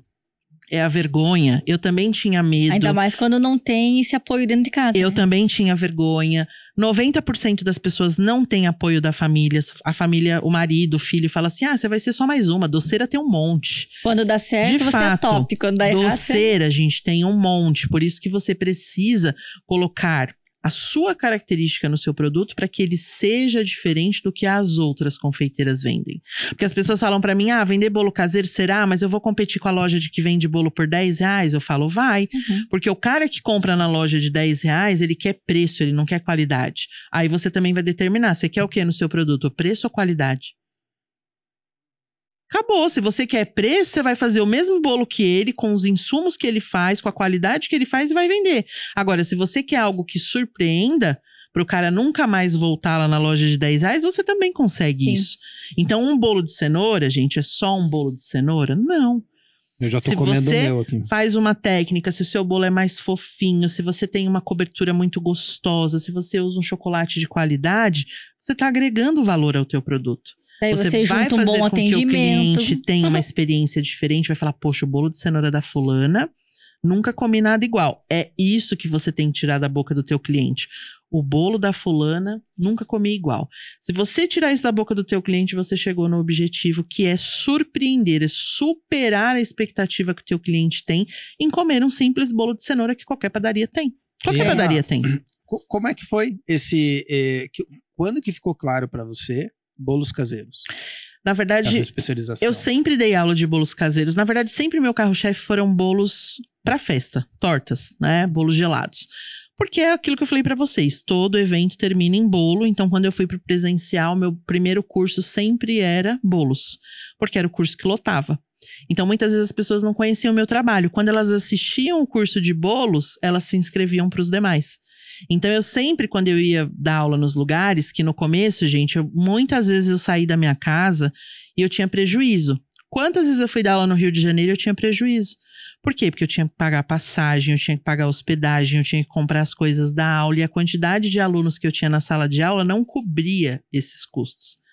Só que vários lojistas falavam para mim, Ana Costa, ninguém te conhece. Uhum. Seu produto é sensacional. A gente tem aqui um monte de professor que dá aula, mas é diferente. O seu produto tem sabor, ele tem carinho. Não desista. Muitos, muitos donos de lojas falaram isso pra mim. Então, mesmo tendo prejuízo, eu saía da minha casa pra dar aula. Porque as pessoas acham, de novo, que tudo é fácil. É a persistência. né? E aí, quando eu fui pra TV, obviamente a TV me ajudou muito. A TV me abriu todas as portas, porque aí eu me tornei uma pessoa conhecida. Mas antes da TV, gente, eu fiz muito bolo que ficou torto. Eu fiz muito bolo que eu tive prejuízo. Eu fiz muito bolo. Eu fui melhorando, né? Então eu fazia um primeiro bolo, aí tinha prejuízo, aí eu sentava e entendia. Putz, se eu cobrei X, não dá pra eu cobrar X, porque ó lá, tive prejuízo. Não sobrou dinheiro, não tenho dinheiro pra comprar insumo pro próximo eu fiz muito bolo. E aí fui aprendendo. E aí, quando é, eu comecei a dar aula, foi muito curioso porque eu resistia muito. Eu falava que eu não nasci pra isso. As pessoas falavam, por que você não dá aula? Eu falava, você tá maluca. Não, nunca nessa vida, não gosto, não tenho paciência. Na- não, eu não vou fazer. Não, não. A palavra era não. Não. E aí, quando eu decidi começar com os cursos, eu falei, eu vou fazer bolo, porque era o que eu sabia fazer, era o que eu tinha propriedade. Só que aí todo mundo pedia bolo caseiro. Ah, ensina a gente a fazer aqueles bolinhos de café, aqueles bolinhos mais simples, e eu sempre dava aula de bolos caseiros. Aí veio a pandemia. Na pandemia, gente, bolo caseiro estourou de uma forma, porque, de novo, o bolo caseiro ele traz afetividade. É verdade. E aí, o que, que aconteceu comigo, Ana Paula? Eu era 100% presencial. A minha agenda em 2020 estava fechada até o final do ano. Janeiro, eu já tinha minha agenda fechada até dezembro, já estava tudo certo. Aí veio a pandemia. Perdi todos os meus trabalhos. Eu não tinha mais trabalho, porque eu era 100% presencial. Eu olhei para o Dell, não tinha fundo de reserva, tinha um carro na garagem e um terreno na praia. São as, meus, as duas coisas que eu tinha naquele momento que podia virar dinheiro. Mas não ia virar dinheiro rápido, porque a gente estava entrando numa crise, a gente não sabia o que ia acontecer. Falei pro Del, a gente vai ter que voltar a fazer encomenda. Depois de tudo isso, eu era na costa já, viu, Brasil? Isso, início de pandemia. Eu vou Dois ter que anos voltar atrás. que fazer encomenda. E aí eu comecei. Então, segunda terça-feira a gente, eu tinha um cardápio semanal. Então, terça-feira a gente fazia um produto, quarta-feira a gente fazia outro. E aí ia chegando o final de semana, eu colocava os bolos mais gordinhos, né, tipo bolo de festa e salgadinho, quiche, porque é uma coisa que as pessoas consomem mais fim de semana. E deu muito certo, porque o bairro onde eu moro eu tenho vários amigos, e um vai falando pro outro, um vai indicando pro, pro outro. E aí, bolos caseiros estourou, porque as pessoas faziam o seguinte: elas encomendavam 15 bolos. Eu tinha uma cliente que encomendava 12 bolos, 10 bolos. Eu falava, gente, o que essa mulher faz com, Com tanto, tanto bolo? bolo? Aí eu perguntei, né? Falei, Débora, pra onde vai tudo isso? Ela, Ana, eu tenho várias amigas que estão muito deprimidas, porque o fato Olha de só. trabalhar dentro de casa mexeu muito com as pessoas no primeiro momento, né? Tirou as pessoas da rotina. Eu tenho umas amigas que estão assim, chorosas, tristes. Eu tenho amigas que já perderam familiares. Então eu mando os bolinhos como uma forma de carinho. Que lindo. Imagina Nossa, é um quem tá trabalho recebendo. social, né? Com, Cara, bolo. aí quando ela me contou isso, sempre que eu ia fazer as encomendas dela, eu já fazia com, com outros olhos, porque eu Uhum. falava, isso aqui tá indo pra uma pessoa que precisa desse carinho. Era um carinho. E ela encomendava muito bolo, aí a fulana comia, ai, quero mandar pra fulana. Olha, eu quase fiquei doida. Aí eu sentei com o pessoal da agência e falei, gente, nós precisamos ter um curso de bolos caseiros. Porque assim, eu tenho vendido demais e eu compro bolo na padaria, eu compro bolo não sei aonde, os bolos são muito ruins. Então eu preciso mostrar para as pessoas que é possível. E aí veio a pandemia, bolo caseiro estourou. E aí a primeira receita que eu fiz, gente, na pandemia, a primeira live que eu fiz foi para uma empresa chamada Sulformas. Não sei se vocês conhecem essa empresa. Eu ouvi falar. É Loja. Santo Antônio, não sei se vocês já ouviram falar dessa loja. e aí eu fui fechar o tema da live e a dona da loja falou pra mim, Ana Costa, eu quero que você faça bolo de cenoura. E, gente, tava no auge da pandemia, tava todo mundo preso em casa. Eu tinha medo de ir pra loja Santo Antônio, porque tava bem no pico. E eu falei, Francine, bolo de cenoura, amor. Todo mundo já ensinou bolo de cenoura, porque o início da pandemia foi isso, né, gente? Todo mundo ensinava bolo de cenoura, era uma coisa impressionante. Ela falou, Ana, faz bolo de cenoura. Ela falou, eu não consigo fazer. Eu já testei umas 4, 5 receitas, não dá certo. Eu quero o seu bolo, porque eu sei que o seu vai dar certo, eu confio. Falei, ai, tá bom, vamos fazer o bolo de cenoura. Cara, eu fui muito contrariada pra loja fazer esse bolo de cenoura. Vocês não têm noção, porque na minha cabeça, bolo de cenoura todo mundo já tinha ensinado, as pessoas não iam se interessar. Resumindo a história, foi a live de maior visualização que a loja Santo Antônio fez desde o início da pandemia. A gente bateu quase 3 mil pessoas no Instagram e 2 mil no Facebook. A receita subiu para o Facebook deles em menos de 5 horas, a gente já tinha meio milhão de visualizações. Caramba. Cara, quando eu olhei aquilo, eu falei, o que que está acontecendo? E cenoura que eu usei. Eu lembro que eu terminei a live. Porque deve ter sido. Eu lembro que eu terminei a live. Tem essa Eu desci, que a- as lives aconteciam na loja ainda. Quando eu cheguei lá embaixo, todo mundo veio falar comigo. Vendedor, repositor, as caixas. Olha, parabéns, a gente tá sabendo que sua live de bolo de cenoura estourou todos os Caraca, ibopes. velho. Cara, eu não acreditava naquilo. E o que mais marcou, gente, o bolo de cenoura ele faz hoje parte da minha história, sim. Eu tenho muito orgulho, assim como a sua formas faz parte da minha história. Mas a quantidade de relatos que a gente recebe com essa receita. É impressionante mesmo. O que essa receita mudou a vida das pessoas na pandemia? É cada história que se eu E, e é uma aqui- receita conhecida, não né? é uma parada. Ei, ó, uma receita nova. Não. É uma inovação dentro da mesma receita. Eu né? tenho uma aluna, ela trabalhava com personalizados. Ela nunca tinha feito bolo. Ela falou, era nem bolo de caixinha, eu já tinha desistido disso, fui pro personalizado. Veio a pandemia. Uhum. Quem que vai comprar meus personalizados? Uhum. Aí ela entrou nessa live. Aí quando ela viu eu fazendo o bolo, dando as dicas, explicando, ela, cara, vou testar. Aí o que, que ela fez? Ela morava num condomínio muito grande. E era um condomínio que tinha muitos idosos. E ela percebeu que os idosos estavam bem tristes, porque aí não podia e mais sair não podiam de casa. sair, né? Pra eles estava mais família não complicado. podia vir visitar. Ela fez 50 bolos e saiu batendo nas portas entregando. Aí ela me contou que quando a pessoa abria a porta, a pessoa falava: Mas por que, que você tá me dando esse bolo? Porque a gente não tá acostumado a receber carinho, a gente tá Sim, acostumado a receber Você fica até crítica, preocupado, né? A gente tá, Uhum. né? A gente não tá. A pessoa fica, mas por que, que você tá me dando esse bolo? E aí ela escrevia um cartãozinho para cada pessoa e entregava. Resumindo a história, essa menina começou a fazer bolo. Em dois meses, ela já tinha vendido 450 bolos. Caraca, velho. Ela conta essa história, eu até me arrepio, porque eu falo, menina, não é possível que você nunca tinha feito bolo. Ela falou, Ana, nem liquidificador eu tinha. Eu Nossa. comprei pra fazer a sua receita, porque eu não fazia bolo em casa. Meu negócio era personalizado, é, fitinha, decoração pra produto final. Eu não fazia nada na cozinha. E hoje, confeiteira. Não, e esse Caraca. tipo de história, assim, eu acho que é o que deve motivar vocês mais ainda, né? Porque daí, É o que mais motiva. a hora que chega ali, né, uma mensagem, o quanto foi transformador na vida dela e também de outras pessoas que vieram, né? O bolo de cenoura foi incrível, gente. A gente recebe todo dia relato. Toda Até eu vez que eu vou recebo. na Santo Antônio. É, eu, nossa, o bolo de cenoura da Ana. Todo dia que eu. Toda vez que eu faço live na Santo Antônio, alguém entra. Ai, mas porque o bolo de cenoura. porque-" Então o bolo É, a de cenoura ele virou uma plump pra marca. cacete também. Ele nessa virou época, uma porque, marca nossa. registrada. E, gente, é um bolo de cenoura.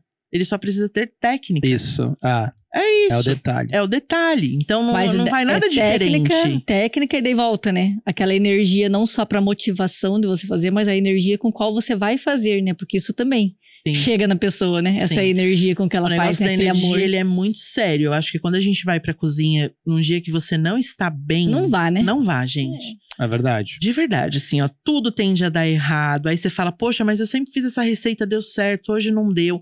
E outra coisa que eu aprendi: o dinheiro, ele é importante sim. Né? O dinheiro ele realiza os seus sonhos, ele faz você comprar o carro que você quer, ele faz você viajar. Mas se eu pensasse só no dinheiro, lá no início eu não teria chegado onde eu cheguei. Porque, como eu falei para vocês, Uhum. eu bati muito a cabeça, eu troquei muito dinheiro de bolso, eu chegava para dar aula e eu sabia que no final eu não ia ter lucro. Eu não maltratava meus alunos, tratava todo mundo bem, eu dava minha aula perfeitamente porque eu estava plantando. E eu, eu falava, gente, eu vou insistir. Minha família algumas vezes falava, ah, mas você vai de novo para tal lugar, lá não é bom. Eu falava, mas eu preciso ir porque as pessoas precisam me conhecer. Uhum. Se eu não for, as pessoas não vão me conhecer. Eu não posso cancelar o curso. O cancelar o curso é pior. E as pessoas que estavam também programadas já para esse curso também estavam esperando por isso, Sim. né? E aí a coisa foi acontecendo, a coisa foi acontecendo, a coisa foi acontecendo, e aí veio a pandemia, eu também tive que me reinventar.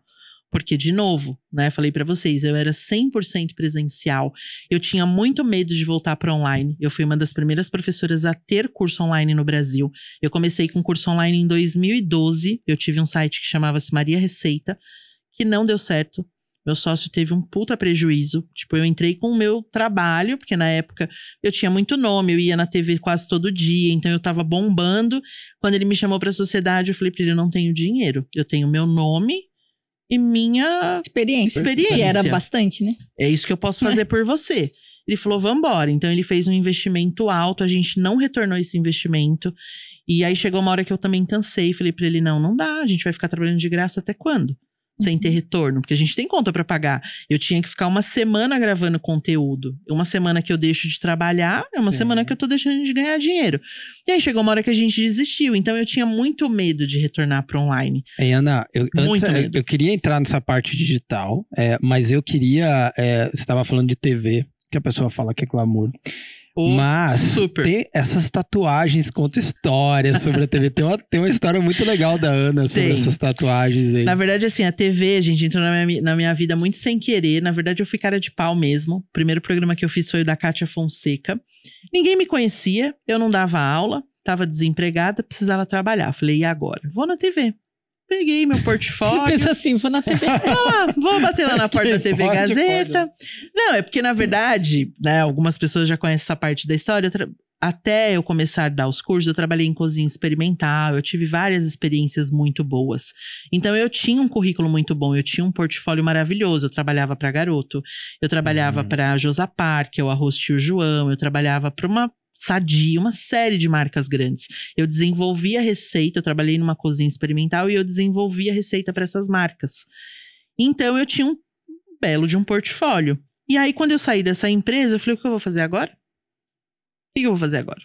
Aí eu fui trabalhar numa novela, né? Onde eu conheci meu marido. Que todo Uma mundo novela? falava. Fui- eu trabalhei Como numa assim, novela, menina? amiga. Você não sabe não, dessa não parte? sei dessa parte. Pois é, fui trabalhar numa novela.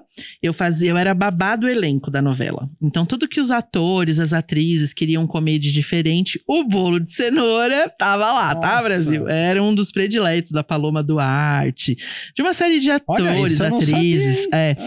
E aí, quando eu cheguei pra trabalhar nessa novela, é, eu entrei pra fazer a sobremesa, porque ninguém parava. A cozinha era muito grande, eram muitas refeições. A gente foi morar numa fazenda em Bragança Paulista, que é Novela que hora, você lembra? chamava Cidadão Brasileiro. Foi uma novela que passou na Record. Tinha Bra- eh, Gabriel Braga Nunes, tinha, uns- tinha vários atores globais na época, que foram depois pra Globo. E aí foi uma experiência incrível, porque eu tinha que fazer comida pra muita gente, sobremesa pra muita gente, e eu ainda tinha que cuidar do elenco. Então, tudo que que o elenco queria comer de frescura, eu tinha que fazer, porque a cozinha principal não dava conta. Tinha dia que a gente servia refeição pra 1.500 pessoas. E aí eu fazia só a sobremesa, a parte da sobremesa sozinha. E aí, ali eu aprendi muito, muito, porque eu não podia repetir sobremesa. Muito exigentes. eles. Então imagina você gravar de segunda a domingo e não poder repetir uma sobremesa. E eles eram muito exigentes? Olha, sempre tem, né? Um ou outro que é mais exigente, mas a maioria não. A maioria era A bem tava tranquila. trabalhando também, né? Às vezes nem foca tanto. É. Mas a sobremesa é a melhor parte. E assim, Ah, eles pediam muito bolo de cenoura e bolo de chocolate. Eram duas coisas que não faltavam no, no camarim dos atores, das atrizes, e eles falavam isso. Ai, Ana. Eles me chamavam de docinho. Docinho, quando a gente sair dessa novela, a gente vai te processar, porque a gente tá engordando horrores. Porque a novela tava atrasada, já tinha toda uma questão profissional muito pesada em cima deles. Eles descontavam na comida, comiam pra caramba. Então, brigadeiro, bolo, era água. A gente fazia, eu fazia muito pra eles. E aí, quando terminou a novela, eles me chamaram pra ir pro Rio, né? Que a Record foi na época que a Record mudou pro Rio de Janeiro e eu não aceitei. Eles me chamaram pra gerenciar a cozinha e tal, e eu não quis morar no Rio. E aí eu fiquei desempregada. E eu falei, Uhum. e agora? Ah, minha filha, não tive dúvida. Peguei meu portfólio, fui lá na Gazeta, bati lá na Gazeta, falei, moço, quero fazer o programa aí da Kátia. minha mãe, mas gente, o que essa menina tá com esse intuito? Eu me agendei e tô chegando agora. Aí ela olhou, aí quando ela olhou, ela falou: Ah, eu quero que você faça essa torta de maçã, que era uma torta que eu tinha desenvolvido pra Quali na época. Aí fui pro ao vivo com a Kátia. Na época, gente, o programa começava com a receita. Então o programa começava, ela já chamava ao vivo receita. Minhas pernas tremiam de um tanto que eu falava, gente, o que, que eu tô fazendo aqui? Porque você vai pra TV pra falar dos seus cursos, mas não dava curso. Uhum. Aí, beleza, quando ela terminou, ela sentou na mesa, tá lá comendo a torta, pegou um puta de um pedação e tá lá comendo a torta. E os cursos? Aí eu, Quais? Você falou, quais? agora? Os cursos estão maravilhosos, Kátia, bombando em todo o Brasil. Nossa, tá uma loucura. Gente, uma loucura. Não tem vaga? Tudo lotado. Quando eu cheguei E não em tinha mesmo, casa, né? meu pai e minha mãe, você tá ficando doida? Esse povo tá me deixando louca, porque aí eu passei o telefone da minha casa. Nossa. E todo mundo queria o curso que não Até existia a minha ainda. família É só foi ligar lá pro meu saber o que tinha acontecido, escritório, porque ninguém né? conseguia falar na minha casa. O telefone ficou assim, incomunicável, umas duas semanas. Caraca. Aí eu falei, agora eu vou procurar onde dar aula. Aí foi onde eu procurei, aí eu entrei na Philips, foi a primeira empresa que eu trabalhei, foi a Philips. Comecei dando aula na Philips, aí a Band me descobriu, que aí eles começaram a me ver na CAT, aí eu tive um convite pra Que fazer ano Band. era isso, mais ou menos? sei lá? 99. 99. Aí eu fui pra Band. Aí o dia que eu fui pra Band, cara, aí foi assim uma audiência surreal. Eles falaram: não, você tem que ser fixa. No primeiro programa. Aí eu falei, gente, eu não posso, eu faço TV Gazeta. Aí tive que ir lá na Gazeta, aí conversei Nossa. na Gazeta pra ver se a Gazeta me liberava, porque tem tudo isso na Uhum. TV, tem Uhum. toda uma burocracia. E eu ganhava zero reais, tá, Brasil? Porque a gente não ganha um real pra fazer TV, tá? Não? Porque as pessoas acham que a gente ganha. Mas o insumo é Nada. por conta deles. Tudo, tudo por nossa conta. Tudo, tudo, tudo. Só te dá um TV palco Gazeta, só. meu amor, eu pagava até o estacionamento na Avenida Paulista. Então imagine qual era o meu O mais custo. caro do país. O mais Caramba. caro do país sempre foi, né? Nem estacionamento eles liberavam pra mim. Obviamente que chegou uma hora, depois acho que de uns três anos que eu tava na Band, aí eles me reembolsavam. Então, que eu cheguei, chegou uma hora que eu falei, gente, é o O que, seguinte, que é três anos sem eu reembolso? venho aqui, eu faço três receitas, é um puta. Três receitas, eu faço nove, né? Porque eu tenho que trazer uma Uhum. pronta, uma quase pronta e faço uma no ar. Então são nove receitas. Caraca. O meu custo tá ficando muito alto. Eles falaram, não, vamos te reembolsar, mas não conta pra ninguém. Uhum. Porque senão todo mundo quer reembolso e eles não reembolsam, de fato. Aí a Band começou a me reembolsar e aí eu comecei a ter algumas regalias. Então, assim, quando eu comecei a dar aula, às vezes eu tinha programa ao vivo e tinha uma aula, por exemplo, em Campinas à tarde. O carro da Band me levava lá em Campinas. Uhum. Aí foi uma parceria, né? Porque eu dava um bom retorno pra eles, eles me ajudavam de uma outra forma. Mas daí, de novo, lá no começo da conversa, né? Isso aí não vem do dia pra noite. Não, Você peleja por Não, três eu anos sem reembolso. Muito, mas aí você vê a cara de pau. Batendo na porta também. É. porque às vezes você, É você se tomar você atitude, não tem a sair da zona de oportunidade, você cria oportunidade, cara. Eu acho que essa é a grande. Ah, imagina, eu nunca sacada. imaginei fazer TV. Só que aí eu falei, cara, se eu não fizer TV, quem que vai me conhecer?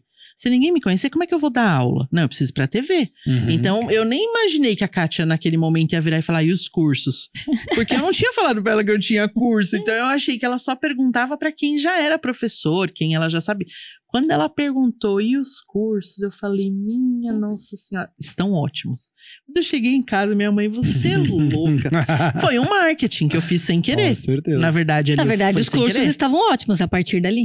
Dali, né? Não, e não Foi, tinha gente. vagas mesmo. Porque não tinha Eu curso. não tinha curso.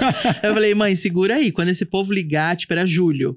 Eu falei, você fala que só a partir de agosto. A hora que eu for lá na CAT falar que tem vaga, aí comecei rodar. E comecei a ligar nas lojas. Um monte de loja bateu a porta na minha cara. Tipo, quem é você na fila do pão? Muitas. Então eu falo que hoje, gente, eu tenho todas as lojas que eu, desde o início, eu dou aula. E aí eu lembro exatamente que quando eu fui dar aula no Rio de Janeiro, não sei porquê, eu tinha um sonho de dar aula no Rio de Janeiro. Não queria morar lá, mas eu queria dar aula lá. E nenhuma loja abria a porta pra mim. Toda loja que eu ligava, eles batiam a porta na minha cara.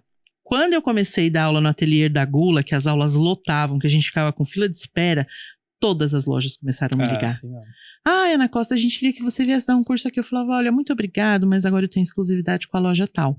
E eu nunca dei aula em outra loja. Eu dei Olha aula só. só no ateliê da Gula.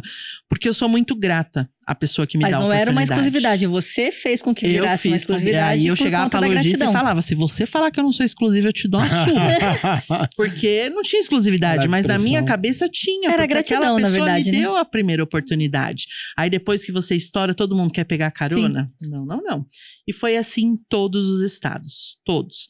João Pessoa, Recife, Fortaleza, Rio de Janeiro, Espírito Santo, aqui no sul, Curitiba, já dei aula aqui, enfim. E a Ana é uma, é uma profissional de poucos parceiros, que Poucos. nesse sentido de escolher bons parceiros, né, Ana? Nesse, é, pela credibilidade também, né, que você tem que passar e Press tudo mais. kit a gente recebe bastante, tá? Mas pra tá Ah. postando, amor. aí são outros. É outros que... Eu falo, pode continuar mandando, que abastece bem lá a minha dispensa, mas pra falar bem é só o que eu uso de verdade, porque eu acho que o papel do influenciador, ele não pode ser tão mercenário. Eu vejo que hoje o papel do influenciador ele é muito mercenário. Então, o cara usa o corante X, amanhã ele usa o outro, aí ele fala que aquele é sensacional. Aí no dia seguinte ele recebe um kit mais bonito. Olha, gente, esse aqui, esse corante é. ma- O cara nem usou. Ele não sabe nem a cor que tem o corante, mas ele fala que o corante é bom. E não é assim que funciona, porque eu sei que você vai sair da sua casa e você vai comprar aquele produto porque você confia na palavra de quem tá falando. E aí, quando você comprar aquele produto que você não gostar, você não vai ficar com raiva da marca, você vai ficar com raiva da pessoa que falou que era bom e o produto não é. Então, eu tenho um nome a zelar. Então, quando eu falo que o produto é bom ou que eu faço propaganda, cara, quantos produtos eu já fiz propaganda de graça? Quantos produtos? E não é produto, não é empresa pequena, não. Não vou citar nomes, porque eu não quero criar polêmica aqui.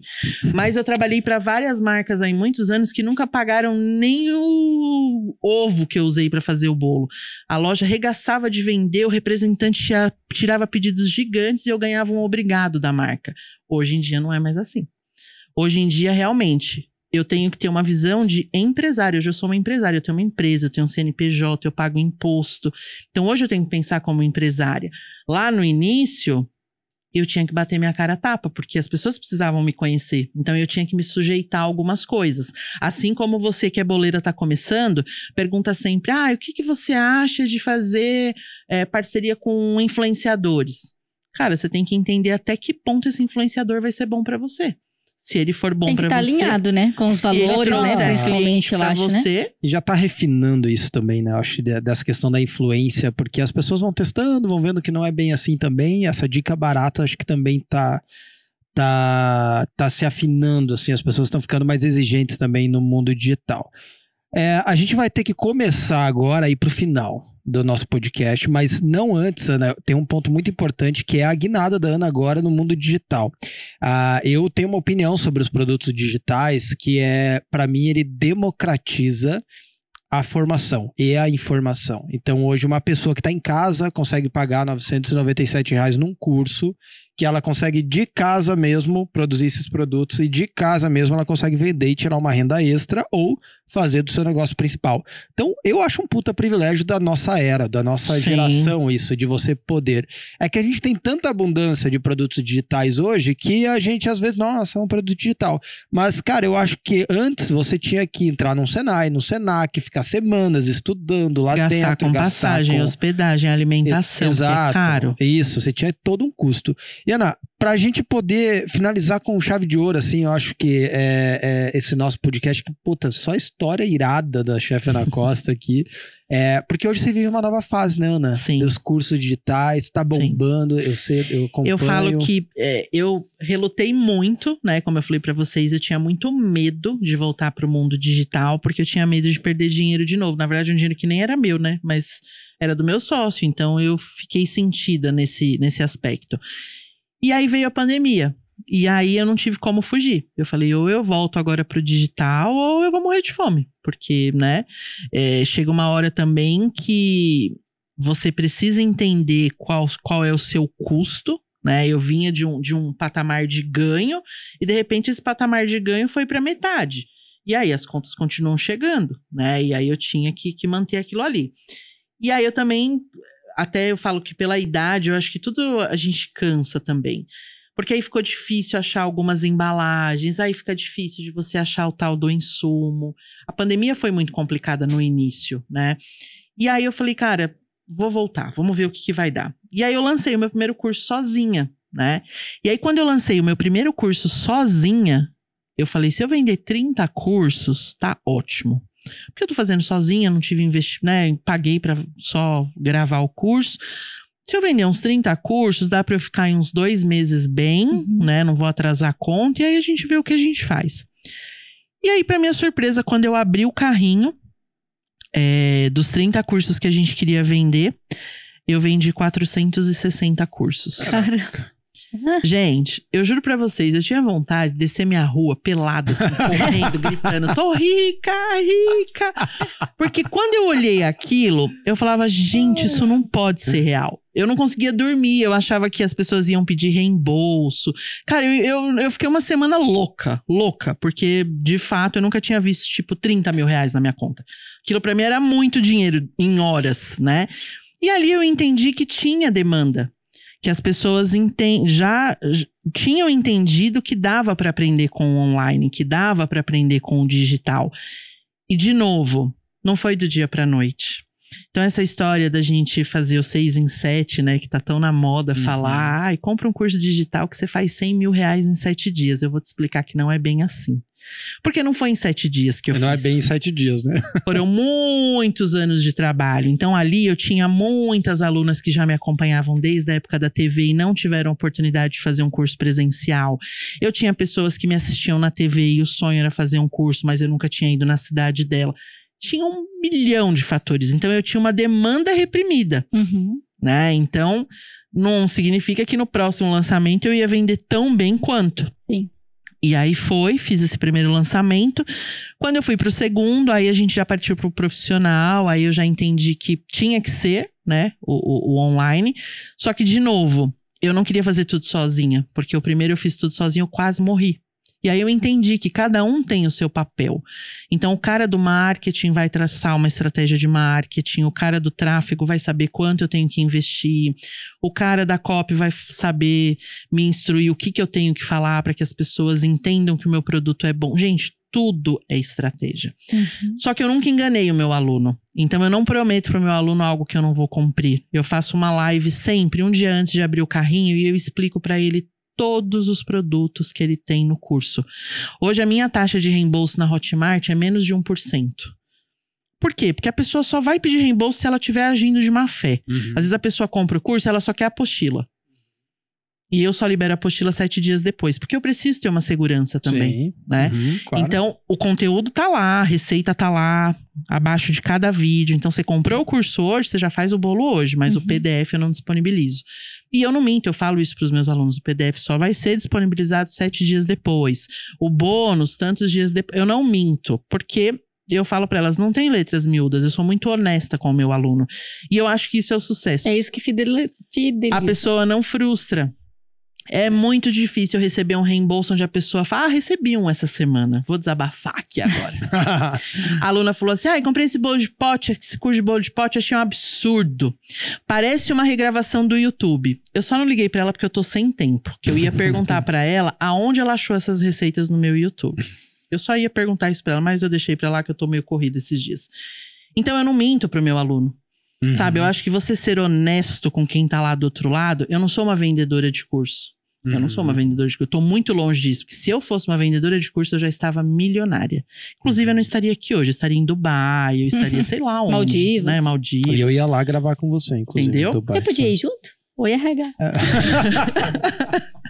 Mas eu vejo que eu sou a professora. Eu sou a pessoa que ensina. Eu sou a professora que luta para que as pessoas entendam que dá sim para viver de uma confeitaria, desde que ela seja honesta e bem feita.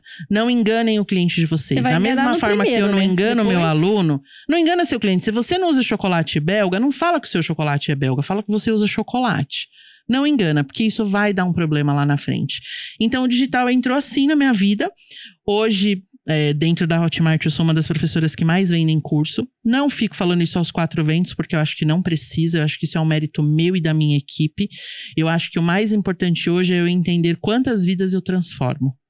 Isso para mim é o mais importante. Eu receber o relato dos meus alunos falando que hoje não pede mais dinheiro pro marido, ou que hoje paga as contas de casa, ou que o marido ficou desempregado e hoje ela banca a casa tranquilamente, que saiu de férias e conseguiu viajar com a família toda. É isso. Eu trabalho para isso, para ver a realização das pessoas. Eu acho que isso é o mais importante. E o futuro da Ana é digital?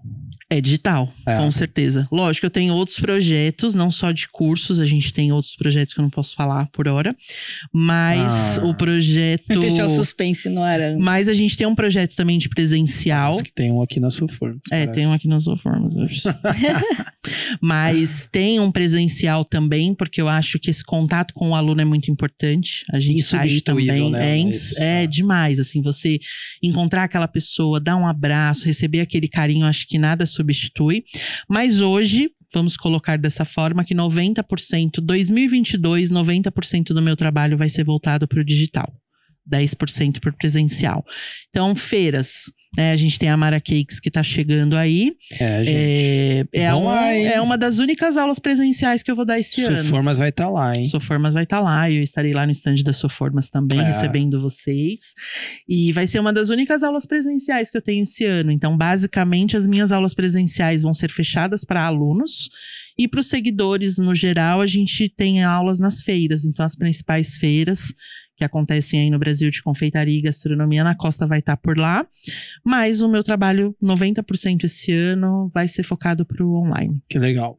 Ana, é, a gente tem que finalizar, mas eu prometi pergunta pro YouTube. Então Sim. a gente vai responder rapidinho. Bora.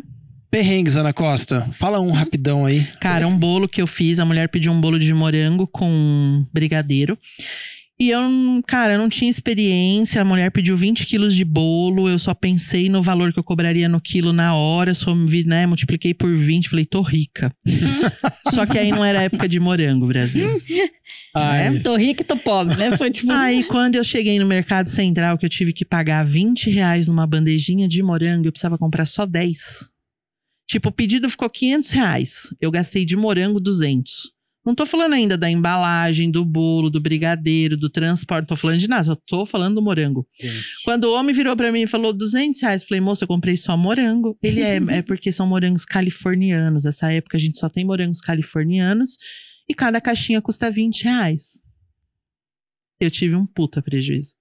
Eu fui entregar o bolo, gente, quase chorando. Mas fui, porque o foi no erro foi mercado meu. municipal de São Paulo? É, foi no Porque eu mercado gastei uma vez 350 reais em umas seis frutas lá. Tem Fala um golpe. abaixo, tem ali, só É. tem golpe ali. Gente, eu caí, o não cara falou, caiam, "Você gente. gosta?" Foi no Nossa. Mercado Central em São Paulo. Não comprem, E eu só um amigo meu degustem. que perdeu dois mil. Tá tudo bem se você só degustar. Ninguém vai te bater, Não é ninguém vai te prender. É. Não, é porque eles são, eles são abusados. E eles são bons, né? São, eles não, te convencem. Eu não sou muito. A Jaque do Jaque Ela foi agora final do ano, ela comprou três maçãs, duas laranjas, não sei da onde, não sei o que, gastou 300 reais. O marido dela falou: quando chegar no hotel, você põe no cofre essas frutas. e você já perdeu dois jantares, porque o que você gastou nessas cinco frutas pagaria dois E jantares. eu perdi algumas que apodreceu, não deu tempo de comer Ah, ainda, não, cara. Anderson. Nossa, isso sim foi rasgar Não, dinheiro. Tá louco, eu devia ter Não, e eu ficado fiquei no imaginando pastel. a Ana, né, é entregando rico, o né? bolo chorando. né? Tipo, Menina, Ah. eu cheguei pra entregar o bolo praticamente chorando. Quando a mulher abriu a caixa, porque os morangos californianos é uns negócios desse tamanho, né? Não sei se você já comeu. Não, Ah, não, não, não. Quando o Anderson Não. for pra São Paulo, Não, não, você pede eu vou pedir pra ele trazer de lá uns É, morangos que não Gente, é umas mais. coisas assim desse tamanho. Quando a mulher abriu a caixa, eu só ouvi ela gritando. Eu falei, pronto. Além de eu ter prejuízo, o bolo chegou aqui todo zoado. A mulher vai falar pra mim, leva o bolo de volta. Aí eu cheguei correndo na cozinha. Você tá ficando louca? Você usou morangos californianos. Morangos californianos são caríssimos. Aí, né, por um momento meu coração parou.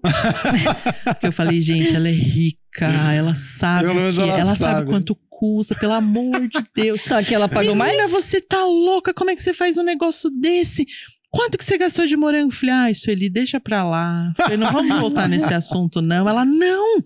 Mas, menina, como que você faz um negócio? Aí eu contei pra ela, eu falei, olha, eu nunca imaginei que essa época não teria morango, porque ela comeu o bolo lá atrás, que era a época, né? Então eu achei que na hora ia ter, né?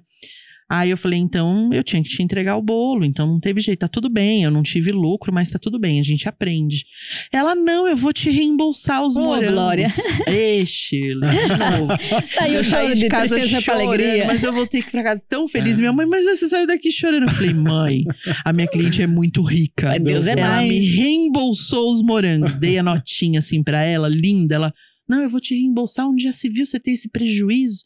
E até hoje, essa cliente é minha cliente. sabia? Caraca, velho. E aí, toda vez que ela vai pedir o bolo, ela brinca, né? Não precisa ser morangos californianos, É, não tá morangos costa. normais, tá? Morangos normais. Ó, Esse perrengue foi perrengão. Esse foi. a Rosana Mendes perguntou pra gente qual que é o conselho, e a gente vai finalizar aqui com essa pergunta. Qual o conselho pra uma boleira como ela que está iniciando? Começar com produtos simples. Não queira fazer produtos caríssimos, porque você ainda não entendeu quem é o seu público. Então eu falo que quem está começando, o bolo caseiro, gente, é um excelente produto. Eu tenho diversas alunas que começaram vendendo só bolo de cenoura. E ela nem precisou comprar curso, porque tá lá na minha página, tá lá na página da Santo Antônio, Sou Formas já postou meu bolo de cenoura. Comece com um produto que agrade a maior parte das pessoas. Então, um bolo de chocolate, um bolo de cenoura, um bolo de laranja. Acabou. Não faça um cardápio extenso, porque senão você tem que comprar muito insumo diferente. Começa com dois, três produtos. Use as formas das Suformas, porque aí você não precisa investir em outras formas. É bonito, é elegante, você assa e já entrega para o cliente. Já não desperdiça água, já não gasta com detergente. Então já é um, um combo de coisas legais. Concordo com tudo. E, gente, é começar com um produto simples. Começa com um produto simples, muito bem feito, para superar a expectativa. E aí, conforme o seu cliente for entendendo a sua qualidade, você vai melhorando o seu mix de produtos, você vai colocando produtos mais elaborados. Começa com um simples bem feito que não tem Boa. erro. Maravilha. Simples, bem feito. Que dica. Cara, dica realista, gente. Pessoal, foi muito legal, porque a galera paga um pau pra chefe Ana Costa. Lá na nossa página, a galera paga um pau, na sua a gente sabe também. É, mas eu gosto muito, assim, porque eu gosto muito de aprender com a história dos outros. É, e quando a gente pensa lá nessas percepções, né, da pessoa, pô, vai vender na empresa que você trabalha, vai vender nos comércios ao redor de onde você tá. E a chefe Ana Costa vem aqui, conta a história dela A e mostra que fala, foi né? assim. Gente, Olha, uma cara. cliente do sanduíche natural me achou no Instagram. Nossa, há olha uns só, tempos gente. atrás. Ela falou: Ó, você não vai saber quem eu sou, obviamente. Ainda mais hoje que você é famosa, tem muitos seguidores. Mas eu era sua cliente, trabalhava na Credit Card, comprava o sanduíche de frango, comprava o sanduíche de misto quente com pasta de ovos. Ensina a gente, porque você não vende mais. E eu vai estar no meu livro, spoiler. Opa! No meu livro eu conto a minha história, então no meu livro tem a minha trajetória de receitas. E aí eu vou ensinar os sanduíches, porque, gente, foi um produto que salvou minha vida. Olha só que bacana. E a eu pessoa achei- lembra até hoje. Eu achei né? lindo, porque toda vez você dá esse, esse exemplo da monoporção, e de aham. começar e de Começar buscar no uma, renda, trabalho. buscar uma renda extra para alcançar um sonho, que era no caso da minha Isso. confeitaria, e daí hoje ela só. Não, trouxe e ela começou. E, gente, e, e tem muitas lições aqui, eu acho. Tem o foco em pessoas, que ela focou no comportamento das pessoas, no que elas queriam comer. É, tem o foco na vontade, gente. Quer não ter preguiça, quer realmente se esforçar, ir pra cima, fazer o negócio acontecer. É, e também a transformação com o tempo, né, Ana? Porque a Ana, você vê quantas fases ela contou aqui pra gente. Ela já vendeu sendo empregada em outro lugar, ela já fez uma faculdade, ela não seguiu a faculdade, mas nem por isso ela se travou naquilo. Nem, só porque ela se formou em turismo, ela não ficou no turismo, porque não onde ela queria ficar e deu. E pronto, e ela foi para outro caminho. Informação nunca é demais, com certeza não foi desperdiçada a faculdade dela de Não. turismo. A Não. formação sempre é legal, nunca vai encher o nosso HD aqui. É, e eu acho muito legal isso porque é inspirador. Para uma confeiteira que está começando, às vezes hoje tem confeiteiras, tem Instagram para começar, né? Sim. Hoje tem mais oportunidades do que tinha no, Cara, o na- Instagram é na, uma na época da ferramenta Ana. sensacional. Um vai mostrando pro outro, que vai mostrando pro outro, que você vê Isso. seu produto tá lá. Vai- hoje vai no cima. explorar, né? Enfim, tem, tem de tudo. E ah, eu acho que principalmente ter cara de pau. Gente, ter cara de pau te leva a lugares que você não chegaria, que os outros não chegam. Então, assim, sejam Cara ousados, de né? pau, quando eu fui morar com o Del Lima, a gente teve um mês que a gente não tinha dinheiro pra pagar o aluguel. Uhum. Eu ia pedir dinheiro pro meu pai? Nunca nessa vida, né, Brasil? Ah, Cheguei na loja que eu dava aula, tava começando, ninguém sabia quem era Ana Costa, morava em Bragança Paulista. Cheguei na loja e falei pra gerente: seguinte, a gente vai ter duas aulas aqui pela Arcor. Eu já quero adiantar meu cachê, porque eu preciso fazer pão de mel, porque eu preciso pagar meu aluguel. Uau. Meu pai nem É sonha com uma história dessa. Se ele souber que eu não tinha dinheiro pra pagar aluguel e não pedir pra ele, me mata, né? Agora ele vai Agora- saber. Aí ela pegou e falou: Ana Costa, pega o que você quiser na loja. Quando você vier dar aula, a gente vai descontando. Meu filho, fiz os pães de mel, pus ele na motinho, Del Olha Lima, só. com toda essa comunicação que ele tem, Ai, imagina. Falei: se você chegar aqui com um pão de mel, você tá morto. Aí É, que, com que essa motivação também, né, Del? Né? Aí a gente morava no sítio. Olha quantos fatores pra, né? Aham. Ele vendeu o que ele conseguiu. O que ele não conseguiu, ele foi esperto. Ah. Ele ficou com medo de morrer. Aí ele chegou lá num um mercadinho que tinha lá próximo de casa e falou: Olha, minha esposa começou a fazer pão de mel, eu vou deixar aqui em consignação. É caso de vida ou morte. É caso de vida ou morte. Se eu chegar aqui Ou com pão de mel divórcio, em casa, né? eu vou morrer. Gente, ele deixou nesse mercadinho. E esse mercadinho, ele fica numa estrada que vão pra várias cidades turísticas. O mercadinho do homem virou ponto turístico que a galera passava só pra comprar o pão de mel. Gente. Eu vendi pão de mel demais. Tanto que esses tempos atrás eu fui lá, o mercadinho. Ganhou uma moral, hein, né? O mercadinho cresceu, o mercadinho tá lindo. Aí eu fui lá e falei pro dono: falei, olha, eu sou muito grata a você. Olha que legal. Porque se hoje eu sou quem eu sou, tudo começou aqui também. Você me ajudou muito, você me degrau deu a importante. oportunidade de deixar meu produto aqui. Ele, nossa, grava isso que eu quero postar, porque agora é famosa. Como assim? E eu falei, você cresceu, seu mercadinho cresceu, tá bonitão. Então, são oportunidades. Eu acho que se a gente fica em casa esperando cair do Não céu, vai não vir. vai cair. Pra mim, pelo menos, nunca caiu. E é isso. né? E, e foi vender pão de mel, foi, bateu na TV, sanduíche, sanduíche. fui pra ter a louca, gente. Eu É isso fiz de tudo e deu certo. E basicamente todo o grande perrengue, né, vão criando, é, tem aquele livro azul, né, que são das calamidades que surgem os heróis, né, são dos, do- dos grandes momentos de crises que você se E reinventa. fortalece. E pandemia que você pensou que ia ter que fazer de novo ali para vender, você se inventa no produto digital e cria um escalonamento histórico, né, Ana? Porque Histórico. na, nos cursos eram 20. Hoje você pode ter milhares de alunos do Brasil inteiro, Sim. né? É, pro- propagar essa informação é bom pra quem paga, é bom pra você que vende também. É incrível. Então, poxa, Ana, que história, velho. Que história É, são, massa. são muitas, tá, gente? É porque a gente teria que ficar aqui uns três dias no livro, vocês vão chorar bastante, já vão se preparando. Mas nós vamos te chamar de novo aqui. Porque no livro a gente vai contar tintim por tintim, aí tem, a- tem data desse tem livro? ali, hum, mais ou É. menos. O livro é Ah, complicado, seria gente. legal essa polêmica? Meu Deus, é complicado demais. É o editor de foto que atrasa, é o não sei o que que atrasa, tudo atrasa. Mas vai nascer, essa Vai. criança nasce até dezembro, se Deus Opa, quiser. esse ano ainda. Esse ano nasce, nasce, Aê, já tá praticamente escrito. E agora eu só tô definindo receita, porque tem muita receita. Nossa, que imagina. um pouco. Tem 20 anos de receita. Mas vai Leva aquelas. Barça, lembra? a Barça, uma, uma aluna essa semana falou, professora, você é da época da Barça? Porque meu pai nunca pôde comprar uma Barça pra mim. Mas hoje eu tenho a Ana Costa. Então hoje eu posso comprar os seus cursos, tá tudo bem. Olha Ah, já aí, vi a comparação, cara. porque Barça era um produto Gente. É foda. Eu também Eram não tive Barças, Barça. né? É, meu pai nunca É. teve dinheiro pra comprar Barça pra mim, só via falar só.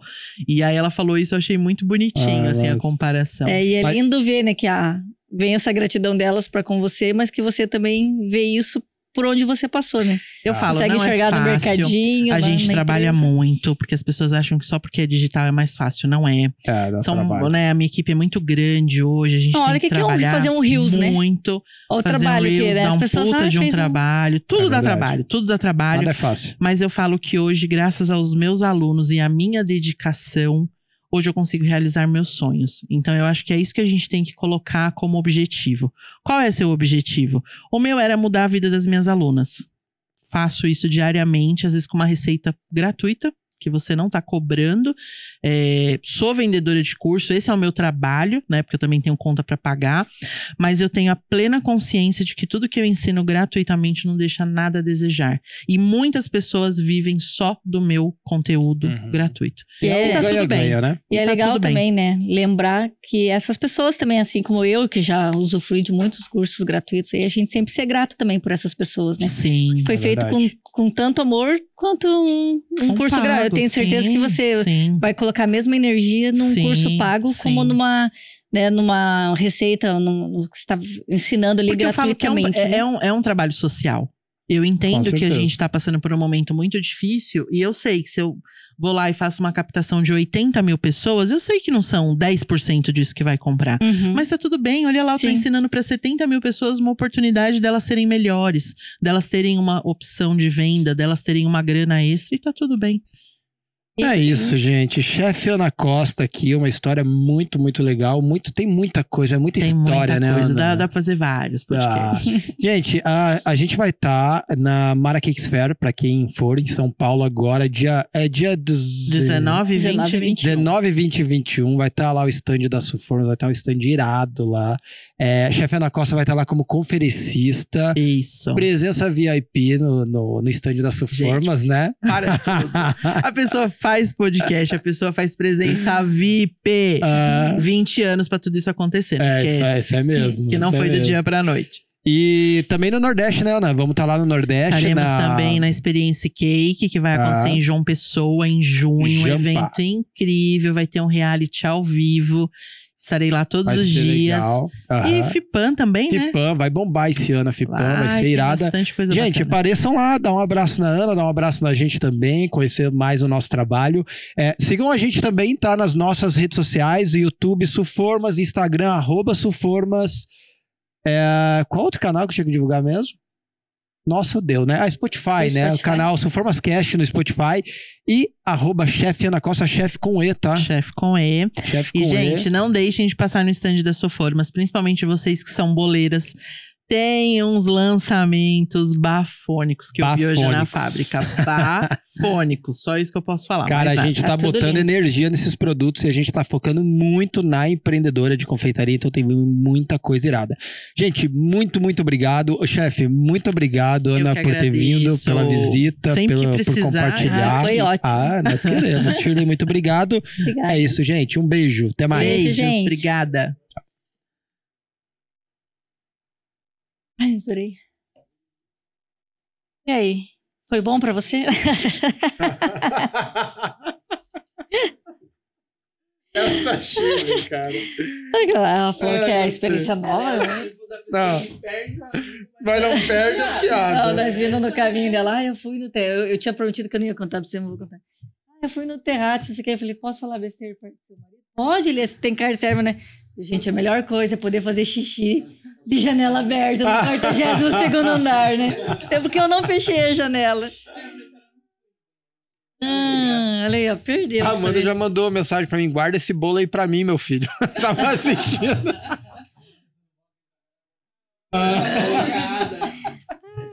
Eu vou levar o meu pra comer com a Dudinha. Pois é, eu acho que não vai dar pra Ana. Às 5 e meia. Ah. Deixa bom, acho que. Amanhã você não vai estar aí? Amanhã eu vou sair pra tomar café com a Sil.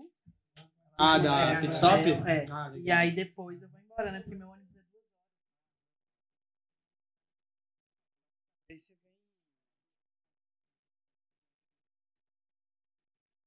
Você vai fechar também.